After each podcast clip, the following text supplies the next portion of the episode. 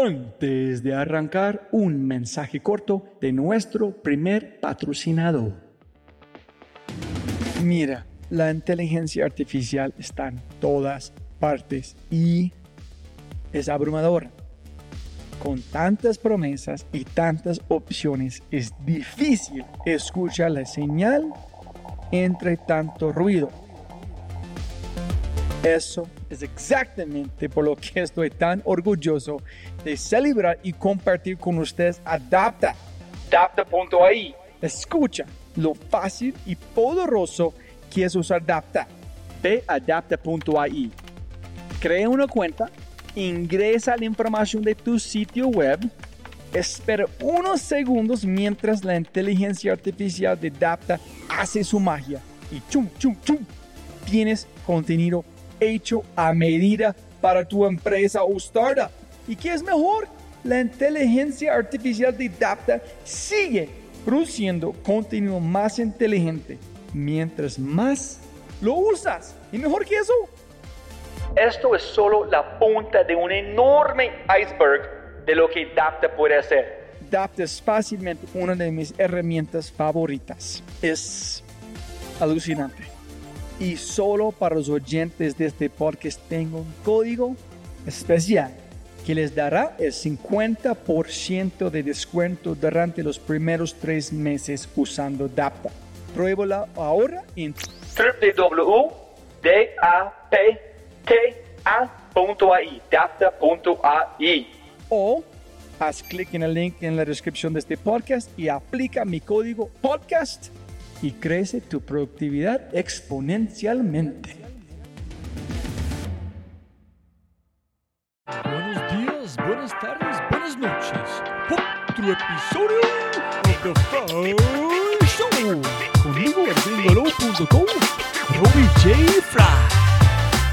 A mí lo que más me va a servir es seguir estudiando porque al final soy un abogado con experiencia en el sector financiero en un país quebrado financieramente.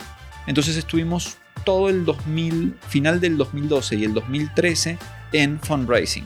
Entonces son como nueve años y medio de tu vida apostándole que al final algunas de esas empresas sean tan valiosas que esa parte que comparten tus inversionistas con vos de la ganancia sea lo atractivo. Con las enseñanzas de Deming de Lean Manufacturing, de Toyota, etc., al desarrollo, yo hago lo mismo. En vez de mejorar un proceso, yo mejoro una solución. En vez de mejorar un proceso productivo siendo lean, lo que hago es que soy lean lanzando al mercado. Pero eso tiene mucho sentido, pero él no explica ni analiza que eso tiene sentido en un entorno de baja competencia. El iterar permanentemente sin darle suficiente tiempo al mercado a entender tu nueva solución, porque cada nueva solución demanda de un switch de comportamiento del consumidor. Uno no puede esperar que de una semana a la otra la gente abrace tu solución. Hay que darle tiempo, sobre todo cuando tu solución es disruptiva. Entonces, ¿por qué iterar y por qué no darle más tiempo a la solución a ver si el mercado poco a poco la empieza a aceptar? Entonces, yo lo que digo es, lo mejor de design thinking, solamente que tal vez aplicando jobs to be done preferentemente en la investigación para entender el problema o el deseo de progreso. Business Model Canvas más Balance Scorecard como un frame para poder visibilizar oportunidad, propuesta de valor, modelo de negocio y entender la potencial rentabilidad de lo que estamos haciendo. Y Lean Startup para los ejercicios tácticos. Y que lo que había que hacer era tomar todas esas prácticas que eran interesantes en el mercado, Lean Startup, Design Thinking, etc., y llevarlo a algo aterrizado para emprendedores. Y así nace Lean Strategy, que es un proceso, o sea, una metodología para generar un proceso de diseño de estrategia de manera flexible muy apto para emprendedores e intraemprendedores. Jóvenes amigos míos, otro episodio del Tour de la Innovación conmigo el Robert Fry. Pero antes de todo, como siempre, tengo que decir gracias, muchas, muchas gracias a los patrocinadores que están apoyando este podcast. Cabeza Rota, el gran equipo de animadores, diseñadores, son los mejores. En concreto, empresa muy especial en estrategia de la innovación. Cumbia con el gran Jonathan Tarut con podcast que ya viene y su equipo en Barranquilla diseñando, diseñando aplicaciones espectaculares por todo el mundo. And Paul Irwin of 100% Languages y gracias a Paul en su empresa para transcripciones con este podcast. Y con ese dicho, amigos, amigas, tengo un gran, gran episodio hablando mucho jobs to be done, business, canvas, lean. Eh, no todo es de metodología, dónde estamos fallando, qué son los valores, design thinking, cuándo usar, cuándo no usar. Es, es un episodio tan grande, tan extensivo, que tuve que separar este episodio en dos, porque hay tres horas de material con mi invitado. Entonces, ese es parte uno. Y antes de la introducción normal, por favor, tengo 121 reseñas en iTunes. Muchísimas gracias a estas personas que han hecho esta reseña porque no es tan sencillo como muchas cosas en Apple, es un poquito complicado. Entonces, mil gracias a la gente. Y si ustedes todavía están escuchando, por favor, dame una reseña en iTunes para ayudarme a mover la, eh, el podcast arriba en los rankings, traer más gente sensacional. Y comparte, comparte, comparte este podcast con muchas personas, por favor. Más personas escuchando, más invitados, más información y todos juntos podemos crecer nuestra base de información y cambiar nuestros modelos mentales que al fin mejorar los países y el mundo donde estamos deambulando. Y con eso dicho, presento el episodio número 10 del Tour de la Innovación. Innovación basada en el descubrimiento de oportunidades, a.k.a. Jobs to be Done, con el maestro, el gran maestro de Jobs Done, Esteban Mancuso, parte 1. Listo, sonido, sonido. Hola, Sí, está perfecto. quedo quieto en esta posición. Listo. Eh, Esteban, como siempre, uno siempre puede ganar más plata, pero no más tiempo. Entonces, muchísimas gracias por su tiempo, hermano. No, muchas gracias a vos por la invitación, Roy. Y siempre para arrancar, Esteban, es gente escuchando en lugares diferentes. Castíganos de dónde viene, qué están haciendo en este momento, cómo llegaste. Más o menos una historia breve y yo voy a empezar a preguntarte preguntas allá para tener una buena historia para arrancar, para aterrizarnos, por fin. Bueno, eh, en mi caso yo soy argentino, nací en provincia de Buenos Aires, Argentina, en Lanús, oriundo de Lanús. Eh, soy abogado graduado originalmente, ¿En serio? aunque mucha gente no lo sabe, de la Universidad de Buenos Aires. Trabajé en, eh, como abogado o como practicante de abogado durante la carrera en algunas firmas de abogacía. Ahí me di cuenta que no quería ser abogado. Hay mucho más sentido para mí entonces la manera que tú conectas puntos, cómo escribes, cómo donde sacan su información para defender es muy, mucho más estilo abogado de un emprendedor de otro nivel. Seguramente algo quedó de la experiencia ahí en la Universidad de Buenos Aires y, y el poco tiempo que trabajé como abogado, pero tuve la suerte de que un, uno de mis profesores era el director general de la Bolsa de Comercio y yo con él hice unas materias de la especialización en mercado de capitales que yo hice eh, y él me recomendó para trabajar en una firma bursátil y después pasé a un banco y básicamente empecé, migré de la parte legal de mercado de capitales, eso año 98, 99, cuando recién empezaban los primeros fondos de inversión, pero los fondos de renta variable y renta fija, los de asset managers, de, de productos líquidos que cotizan. Eh, eso era la primera etapa. ¿Puedes de- darnos un ejemplo para la gente que... Sí, no, básicamente en, en el año 98-99 en Argentina se autorizó a que existan empresas que casi todas pertenecían 100% a bancos, que eran administradores de eh, vehículos de productos que estaban compuestos por acciones o por bonos, eh, renta fija o renta variable que se le llama, y que básicamente son carteras de inversión. La gran diferencia con los fondos de los que seguramente hablaremos en algún momento en la charla, que son los de Venture Capital, es que esos fondos solamente invierten en eh, acciones que cotizan o bonos que cotizan. Entonces tienen liquidez casi diaria. Eh, entonces, pero en ese momento era nuevo. La gente solamente podía invertir en un certificado de depósito antes o comprar acciones en el mercado directo en la bolsa, ¿no? a través de un agente bursátil. En ese momento lo que te empezaron a ofrecer estas administradores de portafolios de inversiones es comprar participaciones, cuotas partes, en un portafolio completo. Eh, y eso tuvo una regulación, una legislación, y yo me involucré mucho con eso en Argentina. Eh, y básicamente, eh, digamos, después estaba el administrador en sí mismo, que eran dos personas adelante de una pantalla de Reuters y de Bloomberg, haciendo trading del portafolio del fondo, pero uno era dueño de un pedacito del todo, en vez de tener acciones de forma individual en su cartera, ¿no? Pero ¿por qué empezaste a participar? ¿Porque disfrutaste o a través de su profesor? No, mi profesor me recomendó para trabajar en estos temas y eh, en ese caso yo empecé mi carrera dentro de eh, bancos y sociedades administradoras de fondos de capital privado, de, fondos de inversión de carteras colectivas.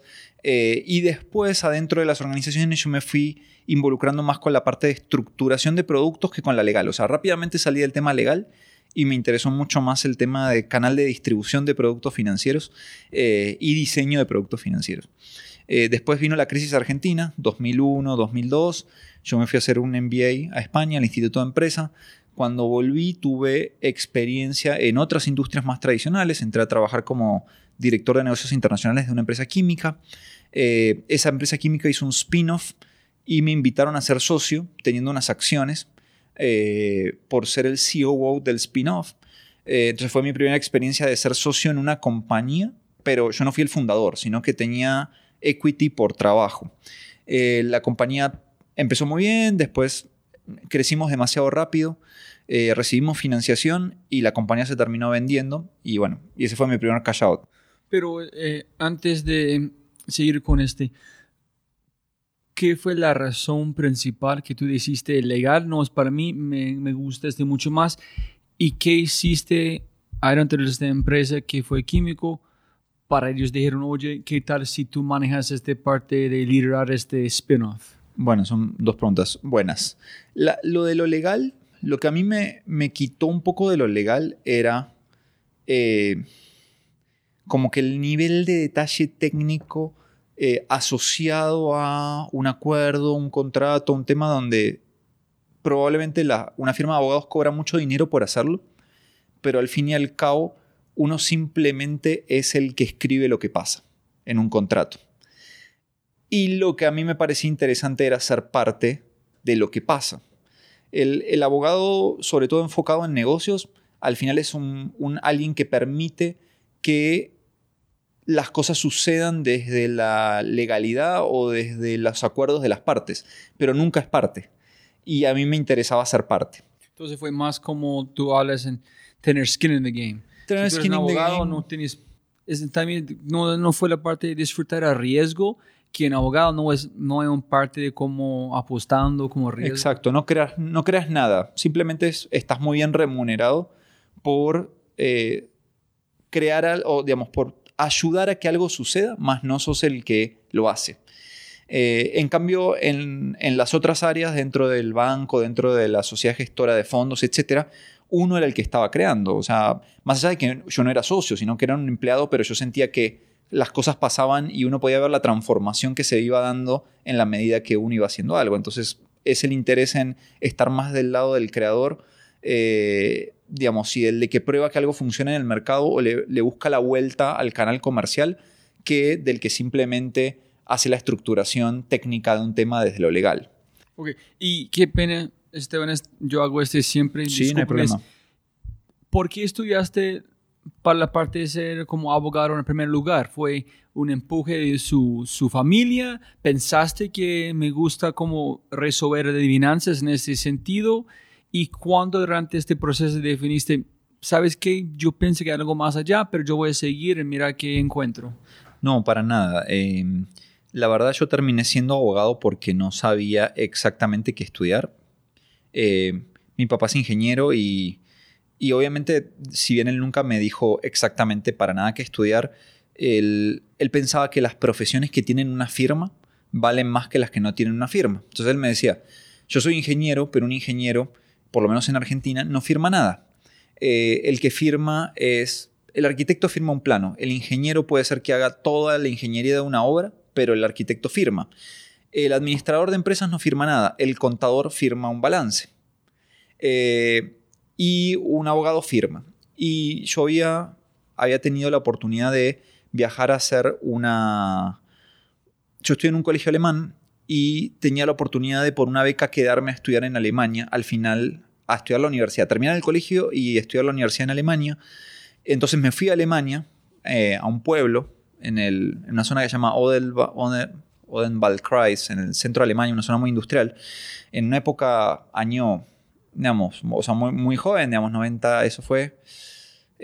92, eh, había caído recién el muro, estuve en Berlín un año después de la caída del muro, eh, esa parte obviamente del viaje fue muy interesante, pero ya después terminar el secundario, el colegio secundario en, en un pueblo alemán eh, con un frío terrible en invierno, no había internet, digamos, no había nada, desconectado de mi familia, era muy duro, entonces yo me volví a Argentina un mes antes o 15 días antes de que cierren las inscripciones para la universidad.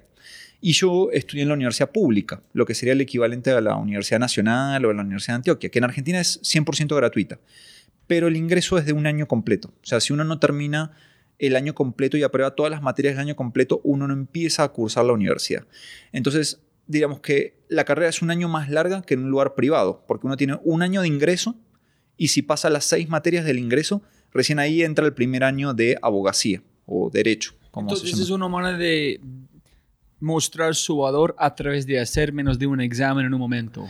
Claro, no hay un examen de ingreso, sino que es como un año total de ingreso y, hay que pasar todo. Y si uno le queda una de las seis materias, uno no pasa. Tiene que el año siguiente reponer esa materia para después al otro año entrar a estudiar abogacía. O sea, uno puede perder un año de su vida por una materia. Pero está en un sentido si tiene la pasión, es algo para mostrar, mira, yo no sé mejor, pero yo puedo hacerlo porque voy a meterme acá menos de en un momento decir sí o no va a ser un examen que puede ser un mal día para alguien. No, y eso es un filtro porque como la Universidad en Argentina es completamente gratuita, la Universidad de Buenos Aires, al final es una forma de filtrar.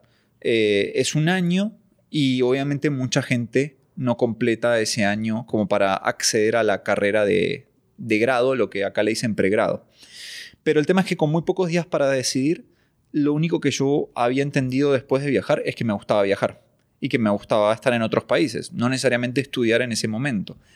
Y, en ese momento pensé que por ahí podía estudiar negocios internacionales o, relaciones internacionales, pero eso se estudia en universidades privadas y yo había decidido que yo no quería eh, generarle ningún eh, pasivo a mi familia o pagar una universidad costosa en la Argentina y que al final la mejor educación en Argentina siempre fue la pública, la de la Universidad de Buenos Aires. Por eso está reconocida entre las mejores universidades de Latinoamérica. Y, entonces, pero lo que pasa es que como universidad pública tiene pocas carreras, que son las clásicas. Entonces la única que tenía unos componentes que eran de derecho internacional, que de alguna manera me involucraban con algo internacional, eh, de las carreras que eran más tradicionales y que finalmente dependía mucho de leer, que es algo que a mí me gustaba mucho, eh, era abogacía. Entonces yo lo que dije es, yo voy a estudiar abogacía, pero en el camino voy a ir buscando mi especialización hacia el tema de relaciones internacionales y en ese momento me gustaba o pensaba que me gustaba la diplomacia y eso era lo que me llamaba más la atención. Cuando empecé mi especialización dentro de la carrera, encontré el tema de mercado de capitales y el tema de, negocios, o sea, el derecho de los negocios y el derecho del mercado de capitales. Y ahí abandoné eso que yo pensaba que me podía interesar de relaciones internacionales y me enfoqué más en la abogacía para los negocios.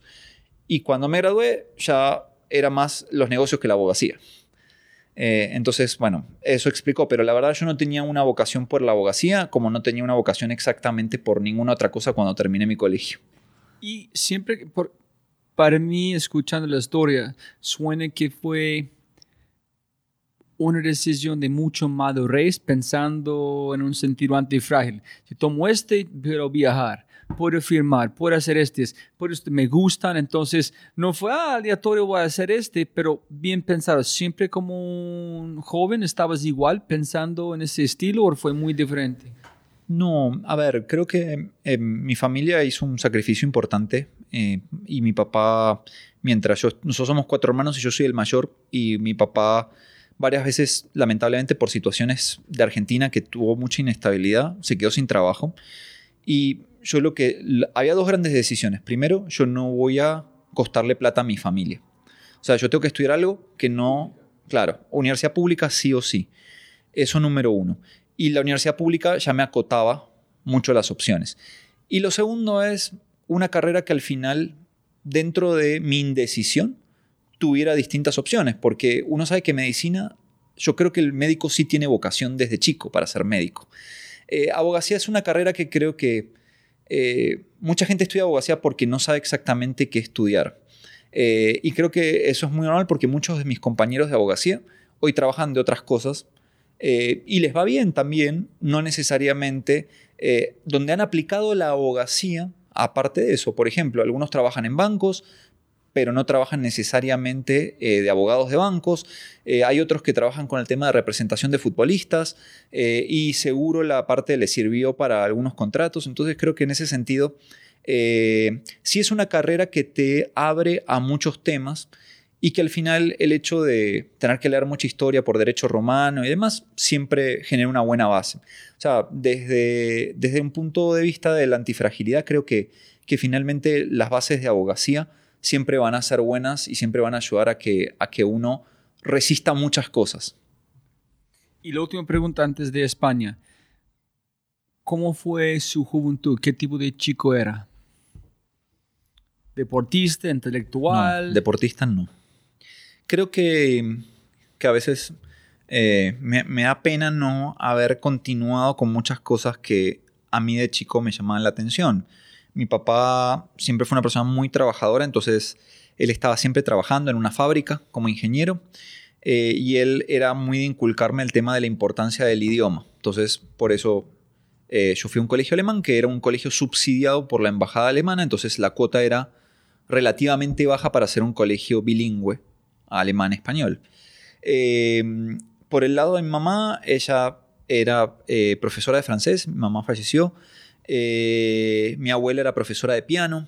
Entonces, si bien ni yo hablo francés ni toco bien el piano, sí estuve embebido en eso. Y mi abuelo, que era una persona que trabajaba en un puesto administrativo en el gobierno, el papá de mi mamá, él era muy buen dibujante, digamos, simplemente por empírico, ¿no? Digamos, por dibujar. Entonces, creo que un poco de todos yo iba probando cosas. Entonces, a mí de chico me gustaba hacer caricatura, me gustaba dibujar. Eh, yo iba al colegio, Lanús es, es, un lugar muy industrial de la provincia de Buenos Aires, donde están casi todas las curtiembres, donde se curte el cuero. Es un lugar eh, con muy poco verde y mucha industrialización y contaminación. Y el colegio donde yo estaba era en una zona, el colegio alemán, que es una zona más verde, más linda. Y en general mis compañeros de colegio, eh, digamos, sus papás eran eh, algunos empresarios o trabajaban en empresas alemanas, casi todos mis compañeros de 30 compañeros que éramos en el colegio, 35, éramos 5 con apellidos italiano o español y 30 con apellido alemán, ¿no? Entonces trabajaban en empresas como Siemens, Bayer. Y, y yo lo que, a mí lo que me pasaba es que yo, vivía a una hora del colegio. Entonces mi papá me llevaba a la mañana cuando él iba a trabajar a la fábrica y a la tarde me iba a buscar mi abuelo o mi abuela y, y todos mis compañeros vivían cerca del colegio. Entonces yo no me iba a la casa de mis compañeros, nada, sino que yo llegaba a la casa de mis abuelos y creo que uno de los temas que era fácil era que me dieran libros.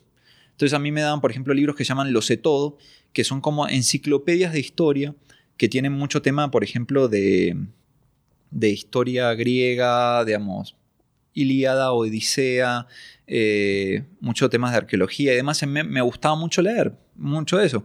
Y, y, yo a veces lo hablo con mi esposa y siento que, que después cuando yo entré en el secundario del colegio, que ya me manejaba solo, y, típico adolescente, uno empieza a hacer todas las cosas adolescente y se pierde un poco de eso que era muy valioso y lo perdí. O sea, entonces no hacía nada. O sea, sí iba al colegio y era buen alumno, pero ni, era bueno haciendo deportes, ni tampoco me volqué hacia lo intelectual, eh, sino que quedé como en un medio. Eh, pero bueno, creo que es, que es algo muy normal en esa etapa. Eh, y ese, creo que ese vacío siguió un poco porque ya en la universidad, al estar estudiando algo que vos crees que la mayoría no lo vas a aplicar porque no, no te gusta o no ves tu futuro laboral en eso, te genera otro vacío más. Entonces, a veces me pregunto si yo hubiera tenido una línea más desde mi, época de infancia hacia que estudiar, probablemente hubiera estudiado otra cosa, hubiera estudiado tal vez historia. Eh, obviamente uno siempre asocia que los profesores, historias para ser profesor y con eso no, te, no vas a ganar mucha plata además. Entonces pocas veces un padre incentiva a un hijo a que estudie historia o arqueología o algo así. Pero, pero creo que, digamos, hay tuvo un momento donde yo a veces pienso que hubiera pasado si hubiera seguido siendo más lector porque nunca fui deportista. Hay un montón de abogados y filósofos allá en Argentina, ¿no?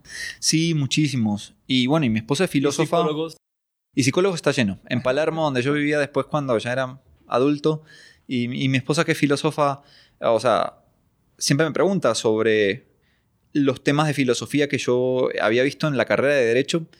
Y es como que al no estar uno interesado, a uno le entra por una oreja y le sale por la otra. También tiene que ver con los modelos educativos de la clase magistral donde uno estudia de memoria para dar un examen. Eh, y creo que, bueno, hay muchas cosas interesantes por las cuales yo pasé que tal vez no supe aprovechar. Pero nunca es tarde y entonces leo mucho más sobre esos temas ahora que en lo que leía tal vez en la universidad cuando tenía que dar examen. Exactamente, listo, gracias. No, por nada. Entonces, estás en España con esta empresa de químicos y ellos dijeron, vamos a hacer un spin-off. No, yo, yo cuando viene la crisis argentina, eh, en el 2000-2001, yo tengo que tomar una decisión. Eh, yo estaba trabajando en el sector financiero, entonces mis opciones eran irme a trabajar a private banking a otro país, como sede del mismo banco en Miami, por ejemplo, para atender a los clientes de wealth management, o renunciar al banco, porque muchos de los bancos que estaban en Argentina, que yo trabajaba para bancos privados ingleses, en ese caso era un banco inglés, y abandonaban el país. Entonces o me iba a trabajar con ellos a otro país o me quedaba en la calle. Si me quedaba, me tenían que indemnizar, o sea, yo tenía como la posibilidad de recibir algo de dinero y ahí las opciones en el año 2002 para mí eran dos. O ir a hacer un MBA al exterior o invertir en algo en Argentina aprovechando la crisis. en un tema que pasó es que uno de los bancos para los que yo trabajaba en el año 2000 me mandó a hacer un training a Londres. Entonces había tenido la experiencia de trabajar un corto plazo en Londres y de Londres me fui con un compañero del banco a su casa en Madrid. Él era español y nos fuimos unos días a Madrid en un break de trabajo. Y conocí a su cuñado y su cuñado estaba haciendo el MBA en el Instituto de Empresa. Y yo siempre que había pensado en un MBA había pensado en las opciones de Estados Unidos, pero eso era muy costoso y dos años. Y él me dijo, ¿por qué no pensás en el Instituto de Empresa? Es una universidad que está creciendo mucho en los rankings el programa es bilingüe, no es solamente inglés, o sea, es inglés-español, entonces eso lo hacen. Y vivir en Madrid un año es un año intensivo y vivir en Madrid un año creo que es una mejor experiencia y más barata que en otro lugar. Y yo tenía pasaporte europeo, entonces cuando yo volví en Argentina, yo seguí trabajando en el banco, después me pasé a otro banco, pero cuando vino la crisis, yo dije, yo voy a aplicar algunos MBAs a dar los exámenes típicos, GMAT y demás, eh, y uno de los que me aceptó fue el Instituto de Empresa. Entonces yo entre invertir en, en una maestría o invertir en un negocio que no sabía cuál podía hacer porque no se me ocurría, en ese momento yo no tenía como el lente del análisis tipo Job Studio como ahora, entonces yo dije, no, a mí lo que más me va a servir es seguir estudiando porque al final soy un abogado con experiencia en el sector financiero en un país quebrado financieramente que es Argentina. Entonces por eso me fui un año, 2002-2003, a España a hacer la maestría. Cuando terminé la maestría volví a Argentina porque increíblemente pagaban mejor en Argentina que en España. Creo que hasta sigue siendo así. España siempre fue bajito de sueldos. Y ahí entré por un contacto de mi familia, entré a trabajar en una industria química, primero como un asesor, eh, porque esta empresa necesitaba hacer una especie de deck, para presentar a un banco para una financiación. Entonces el, el CEO de la empresa, una especie de pitch, pero estructurado. O sea, lo, que el, Excel, con los números. Lo que el CEO me decía es, me gustaría tener como una visión de alguien que viene a hacer un MBA de afuera de cómo preparar una buena presentación de esta empresa para conseguir un crédito que estamos necesitando para un proyecto, un project finance con un banco. Entonces, si quieres venir a trabajar dos meses acá, te pagamos por presentar el tema. Y el proyecto tenía que ver con un proyecto para permitir que la empresa empiece su proceso de internacionalización. Entonces el, banco aprobó el crédito y me dijeron, ahora vamos a empezar el proceso de internacionalización, tanto para exportar producto terminado como para importar más materias primas y buscar nuevos proveedores internacionales. Y no tenemos gerente de negocios internacionales. Y ahí me pasó algo muy curioso, que es que me di cuenta que yo en mi MBA no había visto nada de la práctica de negocios internacionales, porque uno tiene materias, por ejemplo, en ese momento en inglés, un profesor de Wharton fue a darnos una materia de eh, Internationalization for SMEs o algo así, eh, y fue muy buena, pero, pero a uno no le enseñan nada de Incoterms, de condiciones de importación y exportación, FOB, CIF.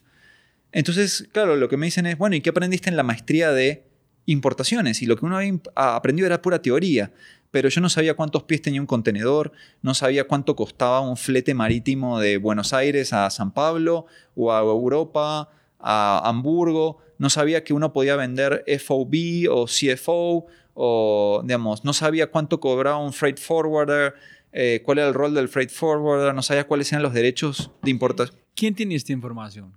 Bueno, entonces, por suerte e increíblemente, la empresa me pagó un curso de tres meses en la fundación de un banco que se llamaba Banco de Boston, que después lo compró el Standard Chartered, que es un banco sudafricano.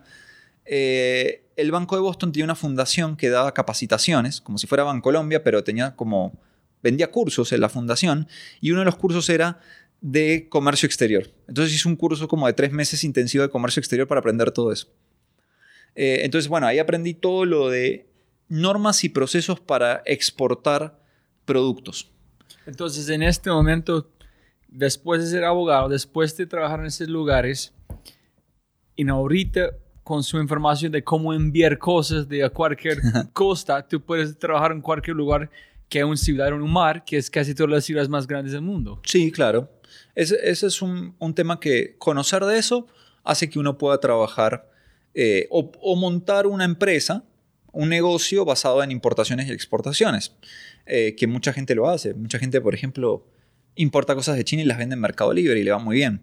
Eh, pero bueno, nunca, nunca monté un negocio específicamente con eso. Esa misma empresa es la que hizo el spin-off para montar un nuevo negocio que tenía que ver con una línea que era de biotecnología, donde ellos estaban experimentando con una parte tercera que les propuso el negocio y ellos quisieron como manejarlo como un spin-off por un tema de reputación y de no mezclar negocios.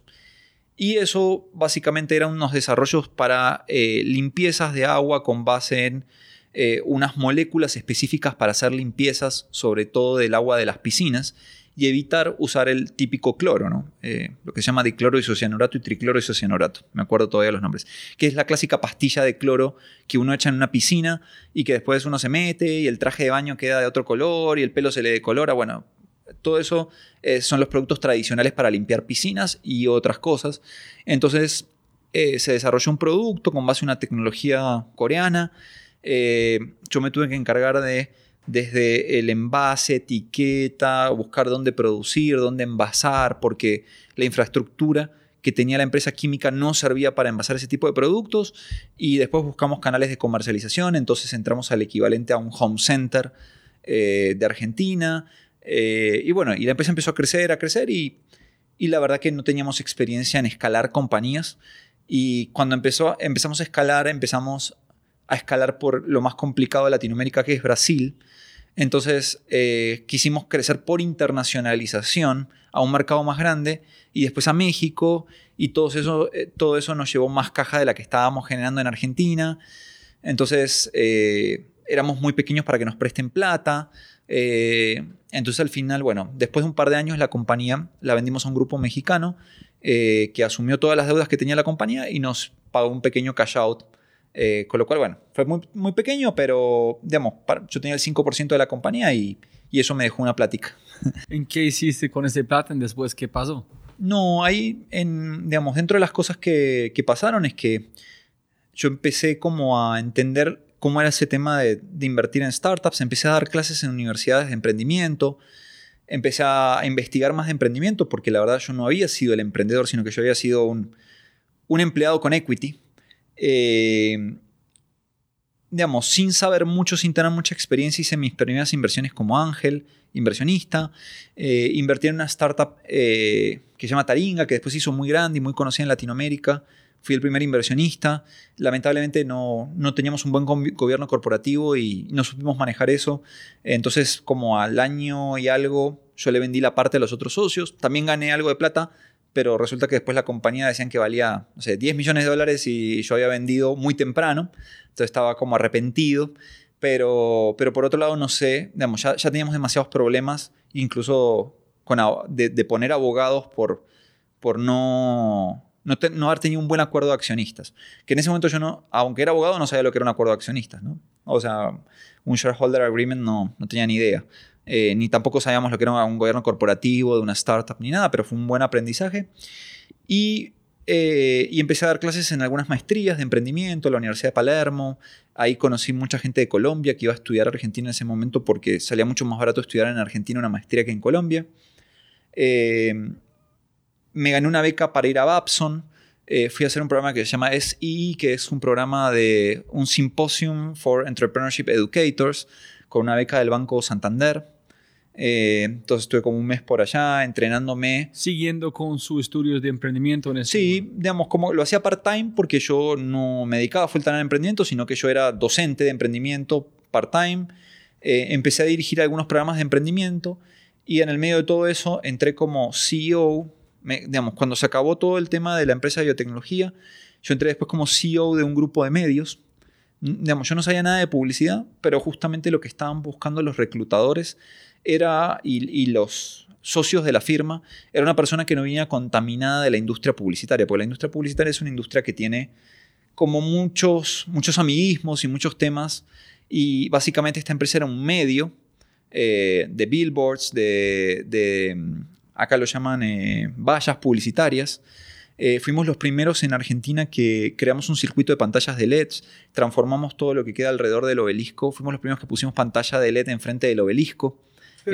Pero, tú buscaste otro trabajo. Yo busqué otro trabajo. Inmediatamente después de recibir su plata o fue gente buscando tú solamente. No, incluso, incluso yo llegué ahí antes de recibir mi plata. La plata llegó después porque la venta final de la compañía se perfeccionó después. Eh, yo creo que siempre he sido afortunado de que no me costaba conseguir trabajo. O sea, digamos, bastante rápidamente siempre conseguí trabajo. e incluso conseguía trabajos que para los que yo pensaba que otras personas estaban más facultadas, eh, porque lo mismo pasó en, el tema de banco, o sea, yo no sabía de productos de inversiones financieras, pero, pero por prepararme, por leer o por lo que sea, podía convencer a gente que si bien yo no había estudiado finanzas, podía trabajar en diseño de productos financieros y en comercialización de productos financieros, aunque mi base era de abogado. Y acá pasaba lo mismo, era eh, yo tengo la experiencia de trabajar en temas de innovación, tengo la experiencia de montar desde cero una operación de negocios internacionales y llevarla a facturar 6 millones de dólares cuando no facturaba nada, eh, de hacer negocios con Finlandia, con Brasil, con, muchos países. Eh, y eso lo puedo traducir a cualquier lugar donde a mí me, me, me, expliquen de qué se trata el negocio y yo puedo verlo. Y lo que pasa normalmente en muchas empresas que son medios publicitarios es que al final las ventas son muy por amistad. O sea, digo en los negocios tradicionales hasta que apareció Google, ¿no? Entonces era como los vendedores en ese tipo de empresas están como muy acostumbrados a venderle siempre lo mismo a los mismos compradores. Y en el medio existe algo que en Colombia también existe y en Latinoamérica en general, salvo en Brasil, que son las agencias de medios o centrales de medios, que son los que intermedian en la compra de los medios para las empresas. Esos intermediarios entre intermediarios entre una empresa. Claro. Es, por ejemplo, como decir que, en este caso, un Bancolombia diga, yo quiero publicitar en vallas, en paraderos de buses, en televisión, etc. Pero Bancolombia no tiene un equipo interno que compra esos minutos de televisión o que compra esos espacios en las publicidades, sino que contratan a una empresa que normalmente pertenece al mismo grupo que una agencia publicitaria, pero se separaron los negocios por ejemplo, no sé, Avas, eh, digamos que es un gran grupo internacional de medios, tiene agencias publicitarias y tiene a Mindshare, si no me equivoco, que es, perdón, Media Planning, que es la agencia de compra de medios de eh, el grupo Avas, que es un grupo francés muy grande. El negocio de compra de medios es un negocio muy financiero. Si vos tenés un medio, suponete que vos tenés 10 carteles en la ciudad, 10 vallas, son tuyas, porque vos las pusiste, porque vos le alquilaste a alguien el predio, montaste la columna, y montaste todo eso, yo te digo a vos, Robbie, que yo tengo una marca que le gustaría comprar tres o cuatro espacios durante tres meses en tus vallas. Entonces yo te, te negocio a vos precio te compro esas vallas, yo se las vendo al banco, que es mi cliente, el banco me paga para que compre las vallas, pero para que también pague minutos de compre minutos de televisión. Entonces es un gran organizador de la pauta publicitaria, no de la creatividad, de la pauta. Y el banco se saca de encima un trabajo muy administrativo que es negociar con el dueño de cada medio. El negocio en realidad es que Bancolombia no le paga mucho a la agencia de medios. O sea, el honorario no es grande. El negocio es financiero, porque esa valla que vos me alquilaste a mí, me rendaste, yo te la voy a pagar dentro de tres o seis meses. Pero el banco me va a pagar a mí antes. Entonces yo tengo tu plata durante mucho tiempo. Entonces son negocios más financieros que otra cosa. Eh, entonces, bueno, había que lidiar con todo eso. Yo fui, trajimos la primera pantalla de LED de China. Yo tengo ahí incluso un video en YouTube donde estamos instalando esa pantalla en frente al obelisco. Eh, ¿Qué es? Empezando, el obelisco es el lugar más central de Buenos Aires, en la avenida 9 de Julio. La avenida 9 de Julio es la avenida más ancha del mundo y es el centro neurálgico de la ciudad de Buenos Aires para cualquier turista. Y ahí en el medio hay un monumento que se llama el obelisco y salió una ley que permitió todo el tema de digital signature, donde entran los LED screens, pantallas de LED, para crear una especie de Times Square en el centro más eh, concurrido, sobre todo por el turismo, en Buenos Aires. Y nosotros fuimos los líderes de eso. Obviamente la primera pantalla de LED era de muy mala calidad, después se cambió porque nadie conocía mucho de pantallas de LEDs. Eh, obviamente después de Coca-Cola montó una super pantalla al lado de la nuestra. Eh, con mucha más tecnología, que costó como, no sé, 4 millones de dólares. Pero nosotros fuimos los pioneros y algo que aprendí ahí en esa empresa es que además de ser una empresa no muy grande, de unos 15 millones de dólares de facturación, eh, pero además de poder liderar todo un equipo y tener la responsabilidad de ser el máximo responsable, donde por primera vez en mi vida yo tenía la responsabilidad de pagar los sueldos, la nómina, todos los meses, de liderar equipos interdisciplinarios, porque en esa empresa trabajaban publicistas, diseñadores, vendedores, ingenieros de obras civiles que montaban los, los carteles y las obras. O sea, muy interesante. Eh, también tuve un equipo fundador, que eran los fundadores de la empresa, que eran los que se estaban retirando después de muchos años, porque esa empresa tenía como 40 años en el mercado, eh, que estaban dando paso a una siguiente generación, pero querían una transición de un externo porque sus hijos jóvenes estaban en la universidad, entonces eh, algunos estudiando en el exterior, otros localmente. Entonces querían un externo que ordene la compañía antes de que ingrese la siguiente generación, porque ellos sí tenían vocación de empresa familiar. inteligente para encontrar a alguien para hacer esta transición de manos a una nueva Claro, entonces yo era, yo era gerente general de una empresa que la iban a, a recibir otras personas, donde yo no tenía participación accionaria, pero tenía un buen sueldo y un buen incentivo a resultado. Entonces, para mí fue un gran aprendizaje, pero sobre todo tener la confianza de unos socios fundadores que fueron emprendedores, que ellos se arriesgaban. Entonces, digamos, yo no fui el de la idea de las pantallas de LED. Ellos dijeron, el tema de LED es lo que se viene en publicidad exterior. Hay que ser los primeros en traer una pantalla de LED. No importa, hay que arriesgar. O sea, y lo que hicimos fue hacer una preventa con, eh, con marcas, con brands que querían anunciarse. Entonces, cada pantalla de LED en la digamos, donde había un cartel poníamos una pantalla de LED y nosotros multiplicábamos por 10 la facturación de ese espacio publicitario. Entonces vendiste antes de tenerlo. Nosotros vendimos antes de tenerlo. Hicimos una preventa cuando el producto todavía lo estábamos embarcando en China. Eh, entonces yo aprendí mucho de ellos desde el tema de skinning the game, riesgo, pero yo seguía sin haber creado una empresa mía 100%. Entonces, en ese momento... Pero, eh, pero Esteban, en este momento cuando tú estás vendiendo antes de tenerlo, ese tipo de cosas. ¿Estabas consciente de los movimientos innovadores, quote unquote, que estabas ejecutando o solamente estás ejecutando basado en yo pienso es la decisión correcta para tomar o con una metodología, con una estrategia o solamente fue no, yo pensé que vamos por acá. Digamos que en ese sentido eh, y un poco parafraseando a, a, una persona que el otro día hablábamos, que es el fundador de D1, Justo y Bueno y demás, es que en ese momento yo no, no conocía ninguna teoría, metodología o algo. En eso fue año 2007, 2008. Eh, si bien yo estaba involucrado en educación, lo único que existía en ese momento en la parte educativa de emprendimiento e innovación eran los planes de negocio. Entonces, Design Thinking no existía o nadie lo mencionaba, aunque por ahí tal vez existía. Business Model Canvas, Lean Startup, Job Suite, nadie hablaba de eso. O sea, era como el futuro de la publicidad exterior va a estar por eh, avisos publicitarios dinámicos. Listo. Entonces, para quedar Era con este- tendencia, era seguir una tendencia pero sin una metodología. Listo. Para quedar con este chispa, quiero volver a este punto muy importante cuando arrancamos con las preguntas puntuales. Entonces, listo. Entonces, estás vendiendo antes, estás con su equipo. ¿En cuánto tiempo allá? ¿Cómo terminó esta historia? Eso termina después de casi de tres años con una realidad mía que era, bueno, a mí me va muy bien acá, pero estoy entrando en una zona de confort porque la empresa no es mía, los hijos van a pedir su espacio adentro de la empresa, naturalmente los padres me y, y estoy seguro que me iban a respetar a mí en la empresa. De hecho, o sea, el gerente comercial de la empresa ya era un hijo de uno de los fundadores. Entonces eso ya estaba pasando. Lo que yo no sabía era cuánto tiempo iba a tardar hasta que uno de los hijos pase a ser gerente general y a mí me... Yo no digo que me iban a sacar de la compañía, pero probablemente me iban a invitar como a tener otra responsabilidad. Entonces era una encrucijada y, y yo en ese momento dije, bueno, me tengo que tomar un descanso.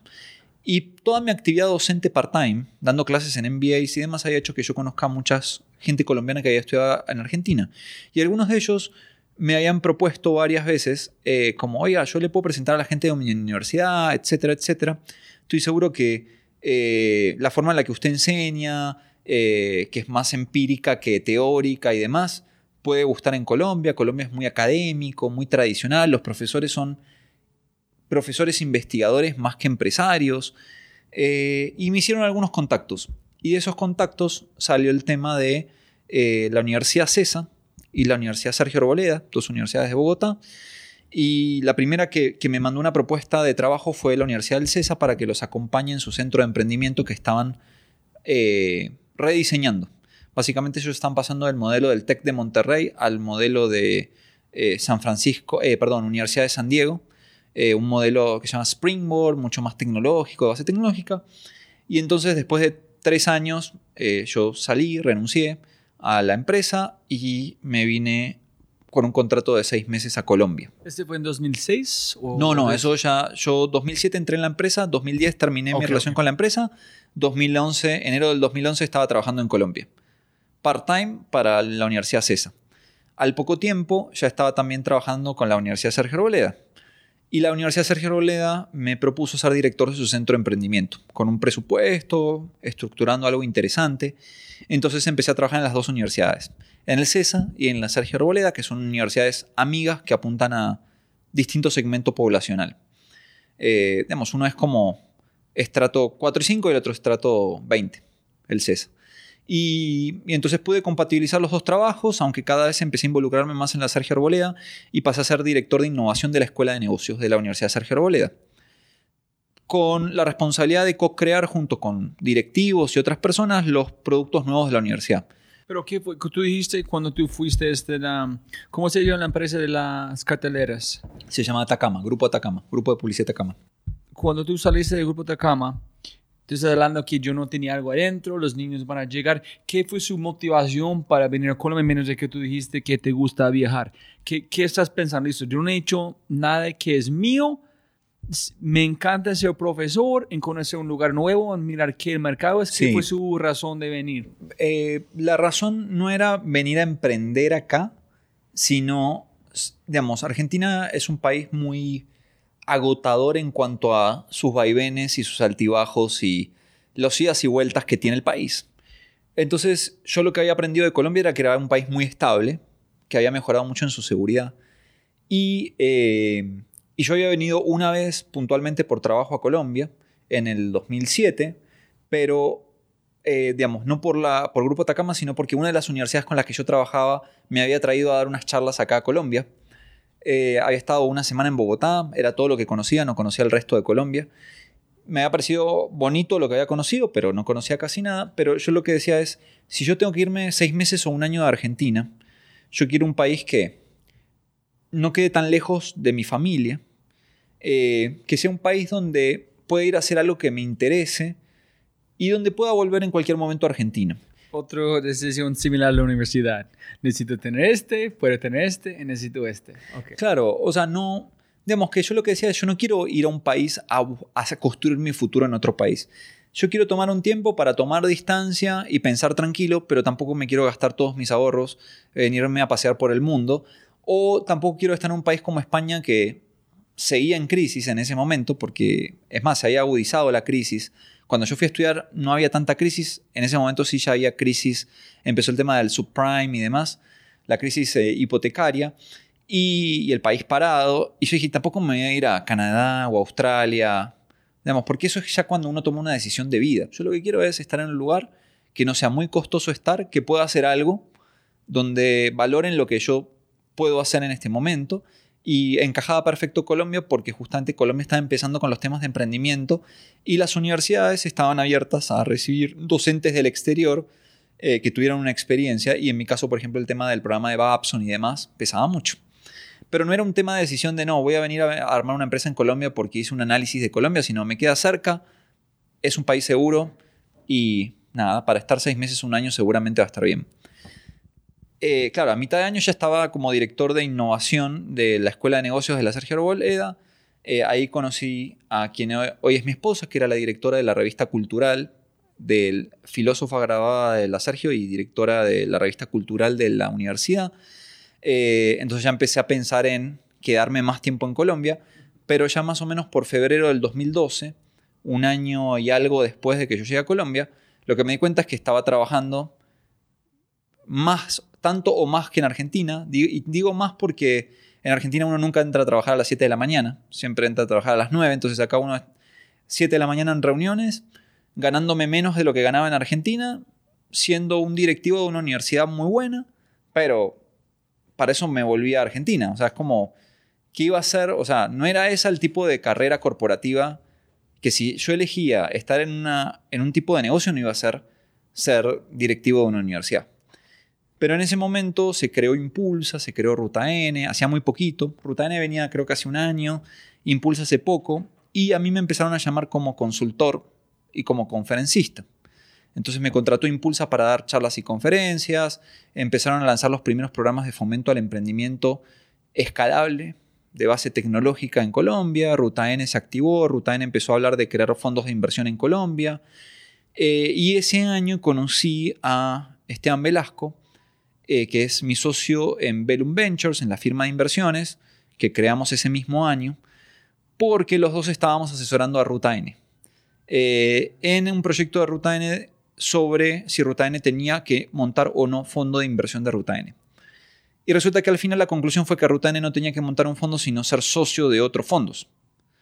Y Esteban Velasco, mi socio, hoy sí, obviamente seguimos siendo socios en Bellum, él también es fundador de Sempli, de una fintech eh, lo que nos dimos cuenta es que había una cantidad de startups en Colombia que si bien ninguno era eh, el mercado libre o el despegar, ah, están haciendo cosas muy interesantes de base digital en un mercado que todavía no había abrazado a la transformación digital o el, tema del e-commerce o el tema del uso de tecnología en empresas tanto como otros países como Chile o Argentina o Brasil, pero que iban un buen camino pero que sobre todo acá no había inversionistas, porque las redes de ángeles no estaban despegando. Entonces dijimos, ¿por qué no proponemos y empezamos a buscar plata para montar el primer fondo que invierta en early stage, en etapa temprana, o seed capital en Colombia, en negocios digitales, para ver si de acá sale, no digo un mercado libre, pero alguna empresa que pudiera valer mucho en un futuro. Y fuimos los pioneros en eso. Entonces estuvimos todo el 2000, final del 2012 y el 2013 en fundraising. ¿En lo mismo tiempo usas en Sergio Arbolera también? No, no, yo renuncié en febrero del 2012, renuncié. Para hacer este. Empecé a trabajar como consultor, conferencista, eh, asesorando a la Andy. Eh, ayudé a rediseñar la Andy del futuro. Uno de mis primeros contratos en el ecosistema emprendedor fue el rediseño de la Andy del futuro, de lo que, digamos, para hacer lo que es hoy la Andy del futuro. En ese momento la Andy del futuro no existía el brazo de, emprendimiento de la Andy.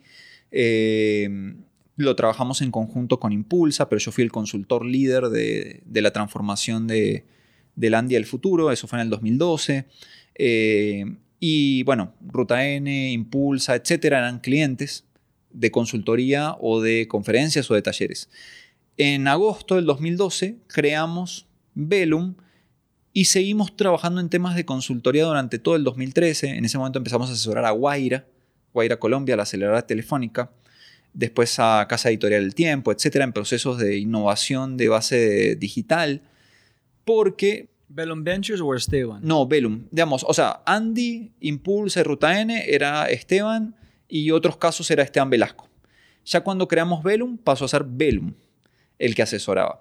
Eh, entonces, Son más de inversionistas, también fue consultores de ayudar. Lo que pasa es que el proceso de fundraising es muy costoso porque hay que pagarle abogados, hay que estructurar el reglamento del fondo. Pocos abogados en Colombia sabían de eso y todos eran muy caros. Entonces nosotros teníamos que pagarnos, o sea, vivir eh, sin sueldo. Porque, Sostener el viaje. Claro, porque ir a Estados Unidos a hacer fundraising con el, el FOMIN, el Banco Interamericano, etc. Y eh, Esteban con un hijo, eh, una responsabilidad de pagar un colegio. Entonces era como, bueno, ¿de qué vivimos hasta que el cierre del fondo nos permita empezar a pagarnos un sueldo acorde a lo que nosotros proyectábamos? En el camino, obviamente, eh, Rutane nos ayudó con, con un anticipo eh, como Anchor LP, como LP Ancla, nos dio unos recursos adelantados, Impulsa nos ayudó con unos preoperativos también, pero finalmente eso no cubría todo lo que nosotros gastábamos. ¿Cómo estás manejando cuando arrancaste con Bellum? ¿Estás pensando 5 o 10 años antes de recibir su plata con esas empresas? ¿Qué fue la hora en la empresa cuando Exacto. o qué? No, obviamente todo fondo, en general todo gestor de fondos, tiene una apuesta a lo que se llama el carrot, carrot interest, que es la ganancia por haberle entregado a sus inversionistas un retorno mínimo y un upside sobre un retorno mínimo. Y, es, y sobre el upside es que se reparte 80-20. Entonces es una estructura típica de gestor de fondos. Pero no recibes plata para mucho tiempo, tiene que tener mucha paciencia, ¿no? Ah, no, claro, es que un proceso de un fondo son más o menos, un fondo como el nuestro, tres años de inversión, de búsqueda de los startups e inversión, cinco años para esperar vender las compañías, o sea que son ocho años para tener el, upside de ganancia importante. A todo eso sumarle un año y medio previo de fundraising.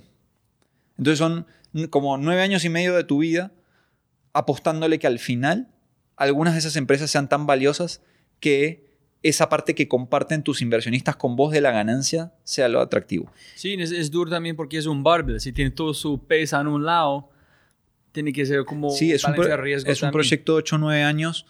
Eh, y, y obviamente los inversionistas, a partir de que el fondo se activa, que están todos los compromisos de inversión, pagan un management fee, que es un honorario anual al gestor por hacer ese trabajo de buscar el deal flow, buscar los proyectos, analizar deal flow. Nosotros analizamos casi 800 compañías, startups, algunas obviamente. 800. 800 en un año y medio, más o menos. ¿De cuántos países? No, todas de Colombia. Lo que pasa es que, no sé, ahí había como 500 que fueron rápidamente descartadas porque eran ideas o aplicaciones en el aire. 300, para mí se compitió más, más. Sí, después 100 y después 20 y después 14 inversiones. ¿Ese fue en 2012 o 2012 a 13? no, 2012, mientras hacíamos fundraising, ya mirábamos los proyectos. 2013 ya empezamos a como a preparar comité de inversiones, pero la primera inversión fue en el 2014, recién, porque ahí teníamos el tamaño mínimo del fondo que eran 30 mil millones de pesos, unos 10 millones de dólares. Entonces tiene más o menos 5 o 7 años más para esperar para los... Nosotros tenemos ahora un deadline a 2021 porque nuestro fondo era de 7 años, no de 8. Entonces, 3 para invertir y 4 para salir son 7. Entonces, 2014 y 7, 2021. Pero eso no quiere decir que las participaciones se vendan. En el 2021 es cuando el fondo se liquida como estructura formal legal de fondo.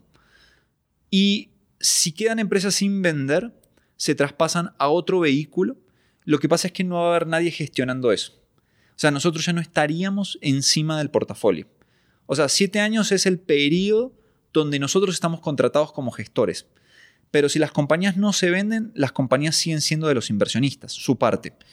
Otro tema es que nosotros invertimos aproximadamente unos 150 mil dólares nuestros en el fondo para mostrar skinning the game a los inversionistas. Entonces nosotros no solamente somos gestores, sino que también somos LPs, obviamente en un tamaño muy pequeño, pero sí mostramos ese skinning the game. Entonces los primeros años era no recibir sueldo y encima tener que mostrar que íbamos a hacer un compromiso de inversión eh, dentro de lo que nosotros podíamos comprometernos a invertir por nuestros ahorros y finanzas personales.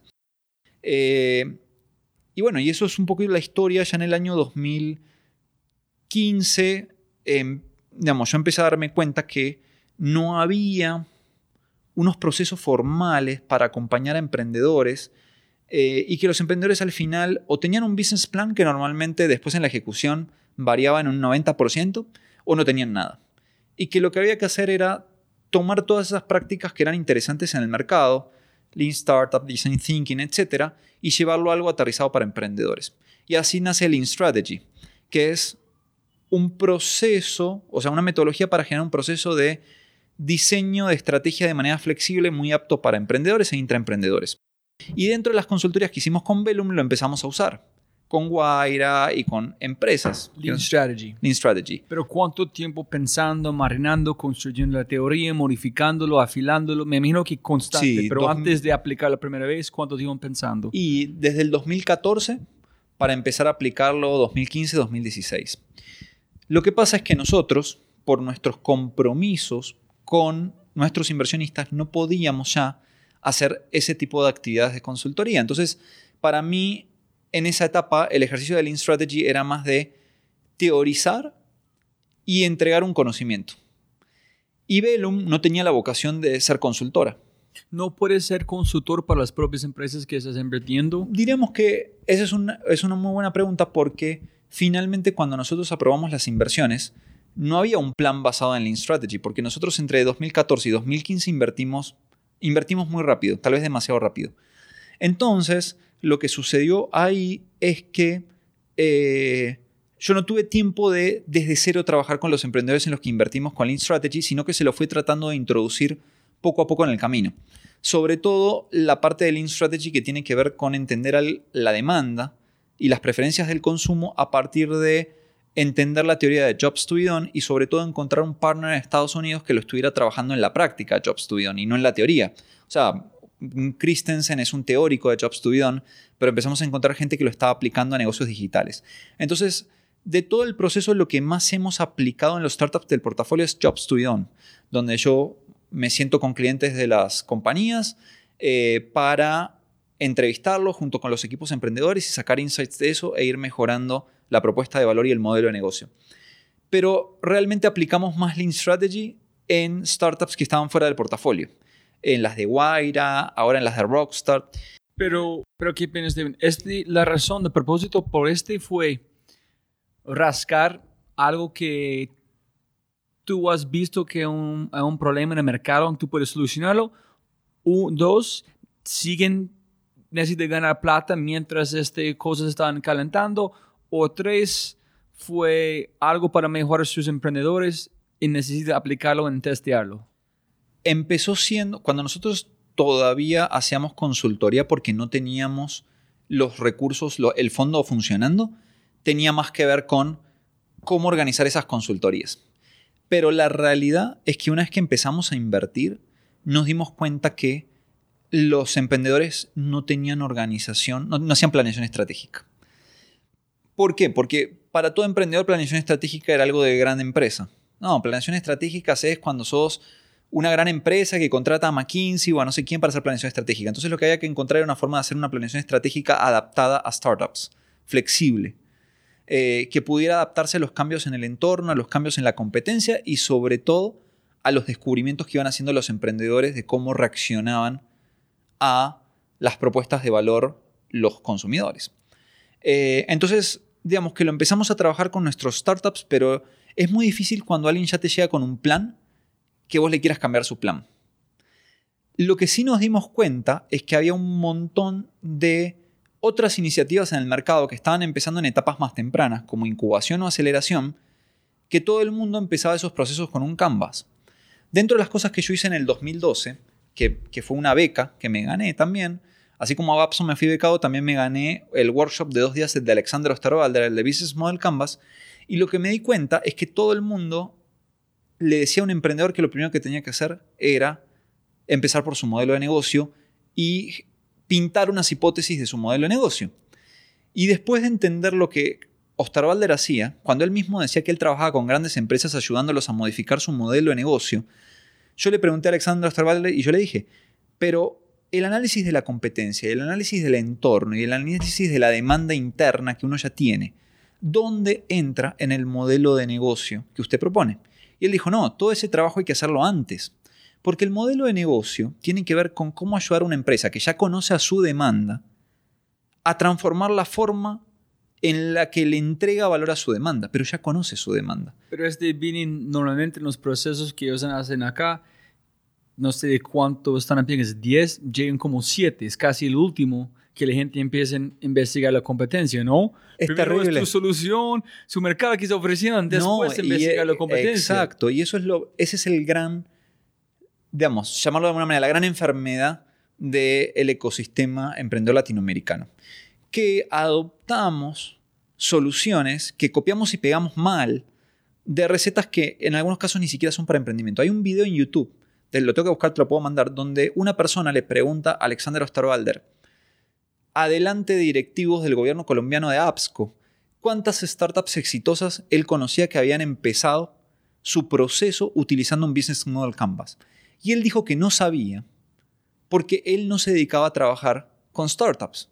Que Business Model Canvas fue pensado en cómo ayudar a grandes empresas a repensar el modelo de negocio de su estrategia, partiendo de la base que ellos ya conocen, su entorno competitivo, su entorno no competitivo y su la demanda. canvas ya de una, porque sabes la plata ingresando, saliendo, competencias, transporte, clientes. Absolutamente. Entonces se pueden sentar a pensar cómo cambiar la parte del modelo de negocio de la estrategia. Eh, y el hombre fue muy honesto en eso. Entonces allá es porque él tenía el- libro nuevo, es porque él identificó que gente está aplicando por startups y él necesita alguien que funcione por startups que no es su campo. Absolutamente. Y él antes de sacar su libro nuevo escribió un post en su blog donde dice que antes de empezar a completar un Business Model Canvas hay que hacer un análisis de la demanda, un análisis de la competencia y un análisis del entorno. Y, y después, entonces, Ah, ese es porque es Business Model Canvas, porque ya tienes un business. Claro, No, exacto, ya model. existe un business. Y, y lo interesante es que entonces dijeron, bueno, pasémonos a Lean Startup. Y Lean Startup es algo que nace en Silicon Valley de una persona que, sobre su propio caso de fracaso, propone una forma distinta de desarrollar tecnología, que es Eric Rice.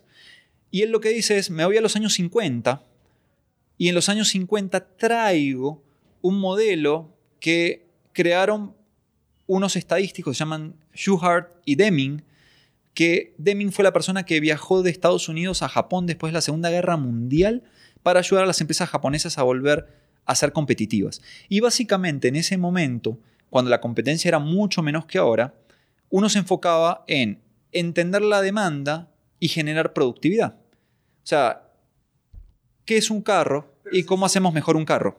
Es como este viene de, de Kaizen, de este estilo o de PDCA, digamos, es el modelo, el círculo de Schuhart, eh, que, es- que se llama PDCA, que tiene que ver con plan, eh, develop, measure, etc. O sea, básicamente Eric Rice toma algo que viene de los años 50 y lo que dice es, si las empresas aplican estos modelos de mejora continua basados en Lean Manufacturing, en Kaizen y demás, y cita a Deming, el profesor Deming, a Edward Deming, él lo que dice es, ¿por qué el emprendedor no puede hacer lo mismo? ¿Por qué el emprendedor no puede medir todo?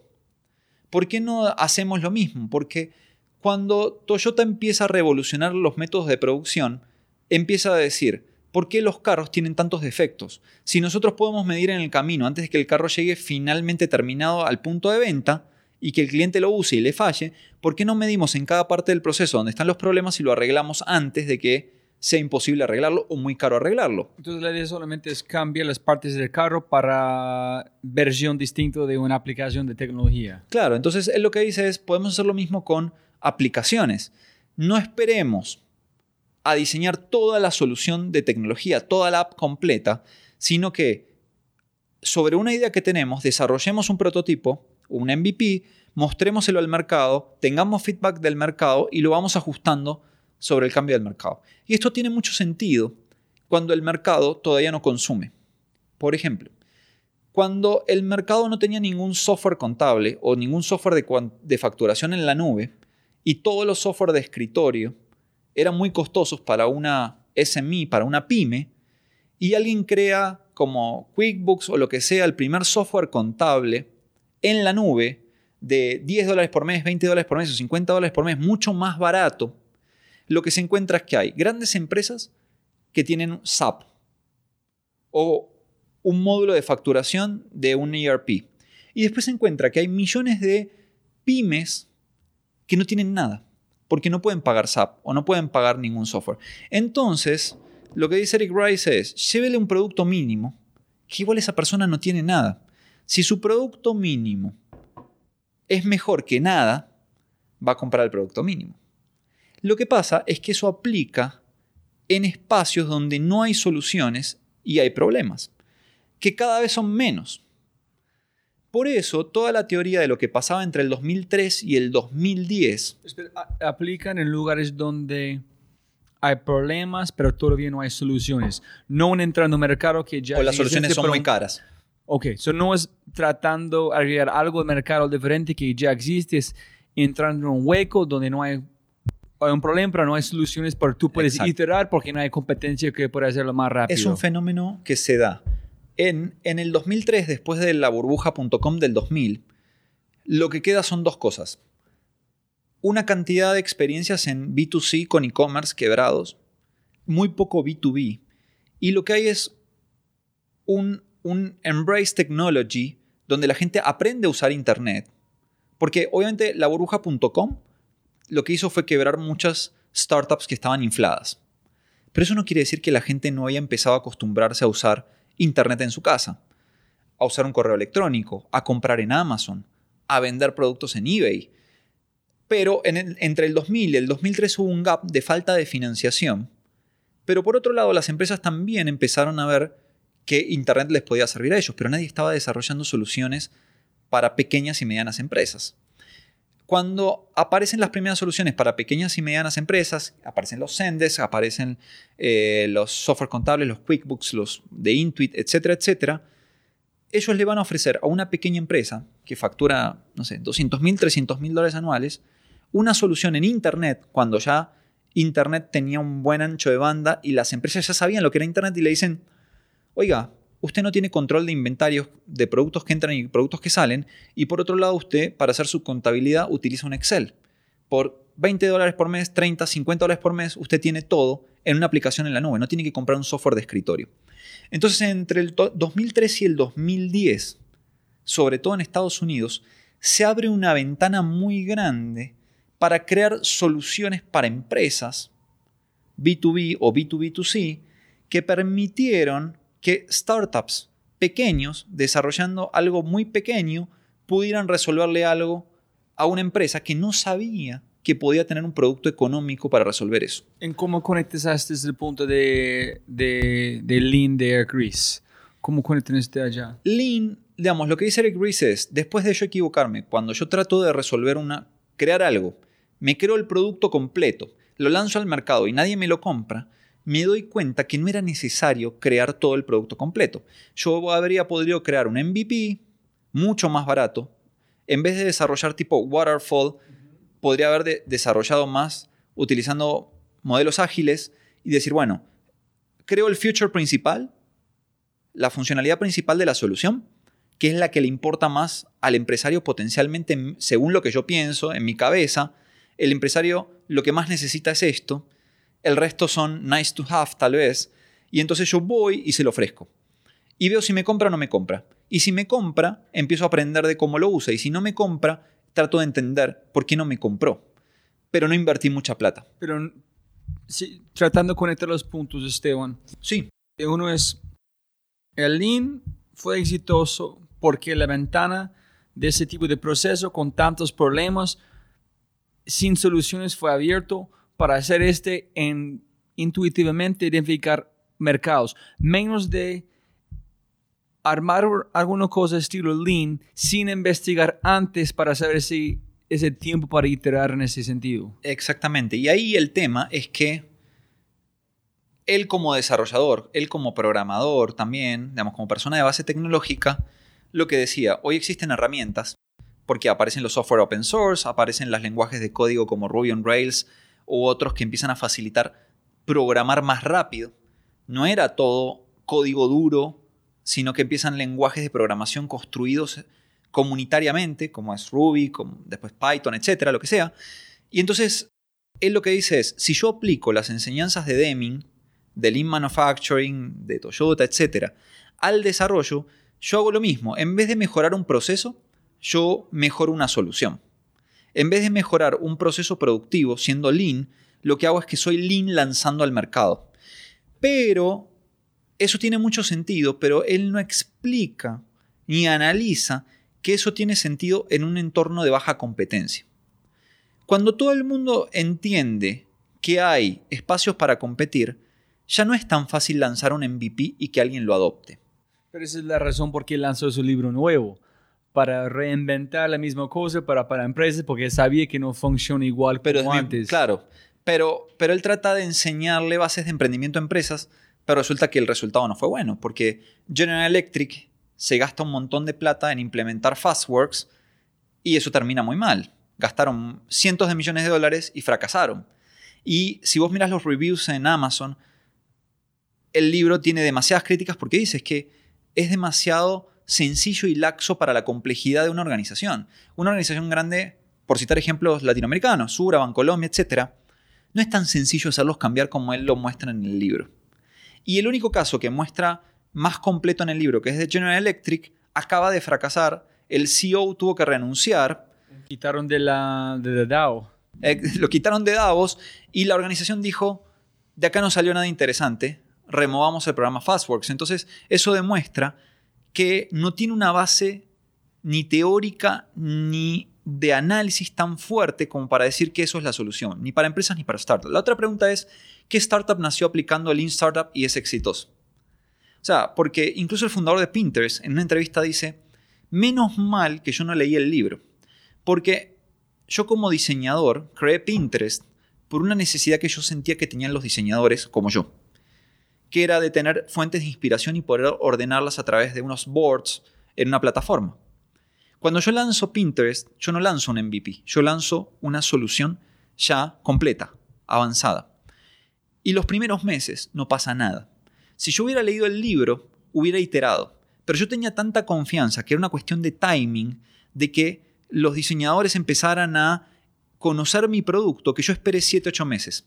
Y cuando se da que los diseñadores empiezan a conocer Pinterest, ahí apareció el hockey stick.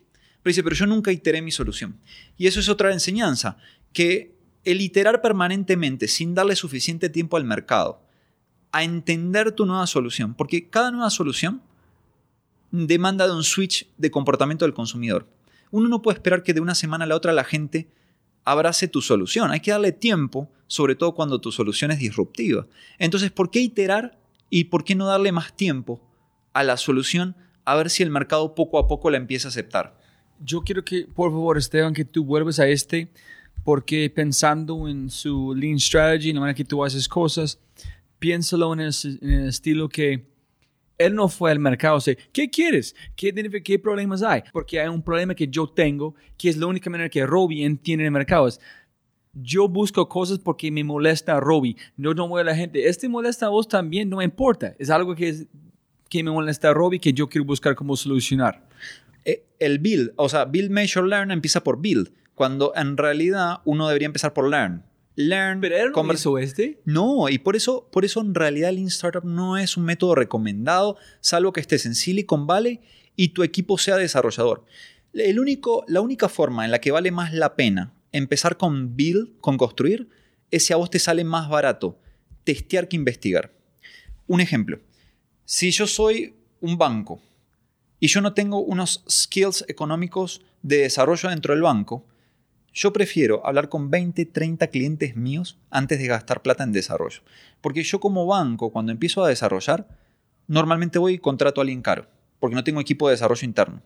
Igual si lo tuviera interno le pago sueldos altos porque soy un banco, entonces, contratar para mí no es tan barato. Si nosotros somos tres emprendedores en Israel, en Silicon Valley o en cualquier hub de tecnología, y los tres somos programadores full stack, Yo lo que digo es, ¿para qué voy a hablar con la demanda y tomarme uno o dos meses de investigación si nosotros tres rápido programamos en una semana? El único momento en el que tiene más sentido Lean Startup como método es cuando vos sos un equipo full stack de desarrollo que lanzas una aplicación para ir a una demanda insatisfecha actual donde con un MVP vos podés lograr testear la demanda. Pero, ¿qué es la diferencia que hizo, no me acuerdo el nombre de Pinterest, si tú build, measure, learn, la única diferencia Creo que, hizo, es Silverman él. él hizo fue build, Él- measure, no, learn, con él un hizo- espacio de, de no measure, esperar más tiempo. Él hizo Learn porque él, digamos, hablando con los diseñadores, empezó a entender qué cosas inspiraban a los diseñadores y cómo administraban los diseñadores sus fuentes de inspiración. Después hizo Build y el Build no lo iteró, lo esperó. Le dio un tiempo para la adopción de los early adopters en vez de iterar. Y obviamente después fue ajustando, pero él no, él no cambió el producto porque al, mes la gente no se, no se inscribía en Pinterest. Sino que él dijo, es una cuestión de tiempo. Es que esta gente no conoce Pinterest. Y es lógico que, cuando lo conozca igual primero tenga como alguna reticencia y cómo yo voy a subir mis boards online y no sé qué. Entonces él fue poquito a poquito trabajando con su círculo cercano para que lo vayan conociendo, hasta que después de 7, 8 meses empezó el hockey stick de crecimiento. Entonces él dice, el producto fue el mismo en el mes 1 que en el mes 8. Pero tú piensas que hizo una estrategia lean, solamente esperó un tiempo antes de build and measure, o él hizo la parte de aprender a través de un dolor a él y confirmar si es un dolor de verdad con sus amigos, a su Fue lo segundo que vos decís. O sea, al final nosotros decimos que para cualquier tipo de industria o cualquier tipo de contexto, donde no es que la oportunidad está ahí adelante muy tangible y con una aplicación y un MVP la resuelvo, es mucho más interesante una percepción más del lado de design thinking. Y sobre todo cuando el negocio no es digital. En design thinking, la investigación de base etnográfica te puede permitir a vos entender mucho más el problema en contexto para después prototipar. Lo que pasa es que el gran argumento de estos autores y de Silicon Valley en contra de Design Thinking es que es muy lento. Y yo lo que creo es que en realidad Lean Startup le da la velocidad y sirve cuando vos ves la ventana de oportunidad muy, muy ahí y tu MVP va a resolver esa, ese pain que está en el mercado. Sí, que Para el cualquier problema otra es obvio porque nadie más está solucionándolo. Tú tienes full stack que puedes hacer un tiempo más rápido cualquier Y es importante poner barreras de entrada, porque cualquiera podría, con una solución rápida, ir a competirte. En ese sentido, yo apoyo trabajar con Build, Measure, Learn. Pero eso es como el 0,1% de todas las oportunidades que hay en el mercado. Porque si vos querés trabajar en... Antes no, pero en Ah. este momento. Claro, pero si vos querés trabajar con, no sé, un negocio gastronómico, un negocio agropecuario, un negocio agroindustrial, eh, empezar a hacer, no sé, leche de almendras o empezar a hacer, vos no puedes hacer un MVP, o sea, ¿qué es un MVP de leche de almendra? O vos producís o no producís leche de almendra, o producís o no producís queso de almendra. Entonces, si vos ves que cada vez hay más gente vegana, por ejemplo, en Estados Unidos el, no sé, cero algo por ciento de la población ya es vegano, por eso eh, ya lanzó, por ejemplo, dentro de los eh, emoticons, dentro de los emojis de Google, ya hay una ensalada que no tiene huevo dentro de los... Porque pasa, en, en España el 7% de la población es flexi vegetariano. Eso quiere decir que eh, come, es más vegetariana que carnívora.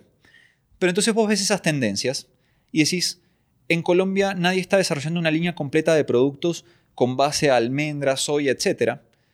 Empezás a hablar con los vegetarianos y con los veganos, entendés las dificultades que tienen para conseguir productos para alimentarse todos los días a un precio razonable y vos al final te pones a construir una marca, una brand para veganos o Como vegetarianos. Tehatsu con su leche de almendra. Exacto.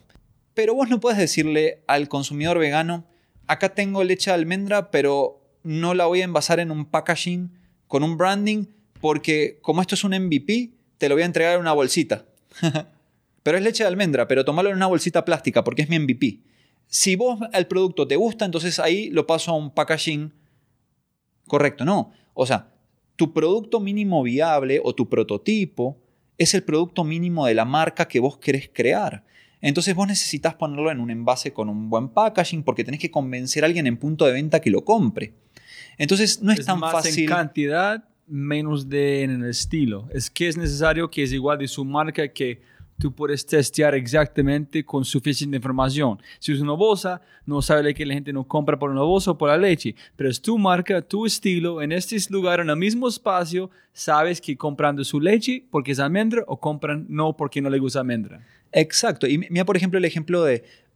Una vez en una charla escuché a unas personas acá en Medellín que trataban de fomentar el tema del Lean Startup diciendo, si usted quiere montar un restaurante, eh, su MVP es un carrito en la calle. Eso es un absurdo. O sea, el si contexto... Tú lanzar un startup, ¿tú qué? Un restaurante, Ajá. un, rest- un, un startup Ah, es gastronómico. como, es como uno de los wagons, El- como los, sí. como El- los camionetes que Sí, venden- exactamente. El, el, food truck. eh, un pequeño food truck es tu MVP. A ver, un food truck puede ser un MVP si tu producto final que vos estás ideando es parecido a eso después. Si el producto que vas a vender es el mismo, el precio es el mismo y el servicio es el mismo. Eh, pero vos no puedes pensar que porque vos tengas un carrito, un food truck pequeño de falafel árabe, después vas a ser exitoso en un restaurante árabe con show árabe. O sea, es que lo único que estás validando con tu carrito es el taste, es el sabor. En el momento en que vos te mudás a un local que pagas un arriendo más alto, vos ya vas a vender a un precio distinto que el de tu food truck. Con lo cual, la, pro- la- la propuesta es otra. Es otro precio, otro ambiente y otro contexto. Vos, vos bajás acá a la calle y comes en un food truck porque tenés media hora y necesitas comer algo rápido y no tenés problema en comer algo de calle, tenés buen estómago. Cuando vos querés ir con tu esposa a festejar tu aniversario o con amigos a comer, vos no vas a un food truck. Entonces, que vos tengas un food truck exitoso no valida que después con tus amigos o con tu esposa elijas la, el mismo restaurante hecho, la misma versión hecha restaurante. Eh, Son distintos contextos porque tu job to be done es distinto. En uno es ayúdame a alimentarme con poco tiempo y en el otro es ayúdame a pasar un momento especial con mi esposa o con mis amigos. Entonces uno no valida al otro porque vos elegís, tus motivaciones son distintas en las ocasiones. Eh, por eso digo, o sea, poner como ejemplo que un food truck es un buen MVP para un restaurante, que es móvil. que mueve de espacio salvo a que espacio. tu restaurante sea como la réplica del food truck en restaurante. Ahí podría ser. Voy a ir un poquito antes de conectar más puntos, Esteban. Es, yo estaba aquí cuando el primer apps lanzó con Bob Dorff. Cuando ellos, pienso que yo llegué al final, cuando ellos hicieron Business Canvas, pienso. Pero yo recuerdo Bob hablando, en sí parece que va hablando mucho más lean de Business Canvas. Fue como hablándole, no me acuerdo el nombre de las, de las camionetas de mercado que iban a entregar el mercado de las tiendas de mercado a su casa, pero fue fracaso. Gente perdió millones y millones de dólares porque nunca han Como hecho. Webvan, Eso es, nunca han hecho un test. Entonces, año 99. para mí fue lean que les está hablando, es testear antes de hacerlo. Yo pensé, primer apps para mí fue un éxito que yo vi la gente pensando, aprendiendo. Los próximos apps no, que yo he visto en mi opinión, humilde, pero fue un éxito, fue equivocado, fue está bien como ellos hicieron con este proceso de Steve Blank y Bob Dorff, que es tu opinión del primer app, se arrancó como allá. Después de pensar Sí. de su cosa de business canvas para un negocio, no para un startup. A ver, yo creo que, digamos, yo en este sentido creo que hay que recurrir a las cifras y los temas. ¿Qué salió de ahí? O sea, ¿qué salió de ahí exitoso? Eh, porque siempre usan el caso Tapsi, pero, pero igual Tapsi pasó por todos los programas. O sea, no solo pasó por Appsco, pasó por Appsco, pasó por este, pasó por este. O sea, es por Appsco que un startup fue exitoso. ¿Qué es lo que yo creo? Que lo mismo que pasó con Bob Dorff y, demás, igual que con Osterwalder, es traer algo acá. Es lo mismo que yo pienso de Manizales Más y Babson, que es que no es que no sirva, es que no sirve traer a alguien que no entiende el contexto. Entonces, cuando vos le decís a un emprendedor que él lo que tiene que hacer es hacer un build y con eso hacer un customer development y, y empezar a entender al consumidor hablándole de tu solución para ver cómo reacciona, vos eso puede funcionar en un contexto especial donde la demanda está insatisfecha, un producto inicial es suficiente para satisfacer la demanda y estás en un lugar donde existe mucho flujo de seed capital para financiarte tus failures. Pero acá, la mayoría de las personas que construyó una aplicación no tuvo plata para el pivot, porque el programa de apps no dio plata, solamente dio asesoría. Entonces, yo, alguien decía, yo tengo una idea, yo creo que a la gente le gustaría comprar arte a través de una aplicación. ¿Por qué? Porque me parece que la gente no compra arte porque no sabe dónde puede comprar arte. Entonces tenés una hipótesis que no tiene ningún fundamento, pero lo que te dicen es que construyas una aplicación y que le pidas a 10 galerías subir los cuadros y empezar a ver si la gente compra cuadros a través de la aplicación. Pero la primera cosa que ellos hicieron fue ir a la calle y preguntar gente sobre, sobre la, no sé, posiblemente fue, no sé cómo fue el proceso, si ellos fueron a la calle preguntando sobre la solución o preguntando sobre si el problema que ellos piensan es correcto. Posiblemente fue más de, oye, ¿comprarías que es de la parte equivocando? O si en, en realidad el primero que empezó a separar la entrevista fue Ash Moria, donde fue inteligente al empezar a hablar de que había que hacer una primera entrevista más hablando del problema. O sea, cuando él saca su libro de Running Lean, o sea, él empieza a hablar de dos entrevistas. Una previa, más de entender al cliente, y otra segunda a partir de tu solución y el desarrollo de clientes. algunos libros que hay sobre el tema, incluso otros de Customer Development, eh, ahora no me acuerdo del autor, pero es, es, un autor muy asociado a Steve Blank, que sacó un libro muy cortito, todos hablan más de ir a hablar con el cliente con tu solución en la cabeza. Cuando vos vas a hablar con el cliente con tu solución en mente, vos tenés un bias que es un confirmation bias. Vos haces las preguntas normalmente inducidas para tratar de que la persona te responda lo que vos querés, porque vos igual ya estás con la cabeza en lanzar tu solución. Por eso nosotros lo que enseñamos y trabajamos en intraemprendimiento es no trabaje con un proceso donde la ideación es el primer paso. La ideación se acota, se achica, se sintetiza a partir de entender cuáles son las ventanas de oportunidad. Cuando uno va a hablar con los consumidores, se quita las ideas de la cabeza y entiende sus objetivos en la vida, y eso es el lente de Jobs to be done. Empezar a tener conversaciones con los consumidores para entenderlo.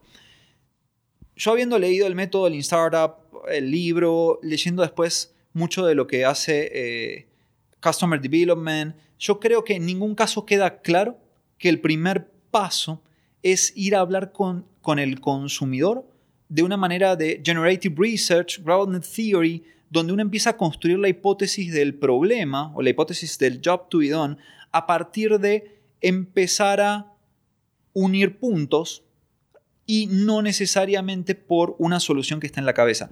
Creo que todo lo que yo he leído siempre al final parte de que uno va a hablar del problema con la solución en la cabeza. Incluso algunos dicen, al final de la entrevista de problema, ya le podés empezar a hablar de tu solución para ver qué piensa. Entonces no es una entrevista de problema, porque vos ya le estás hablando al final de la solución. Por eso digo, igual creo que es muy valioso lo que ellos proponen en un ambiente donde el producto es puro tecnológico y donde el equipo está capacitado para lanzar rápido. Sí, allá es. pienso que este es donde... Es un tema de contexto. No, y también estoy pensando ahorita, no sé, es... Si puedes ver en tiempo y pensando en el futuro en cualquier momento, ¿qué es mejor?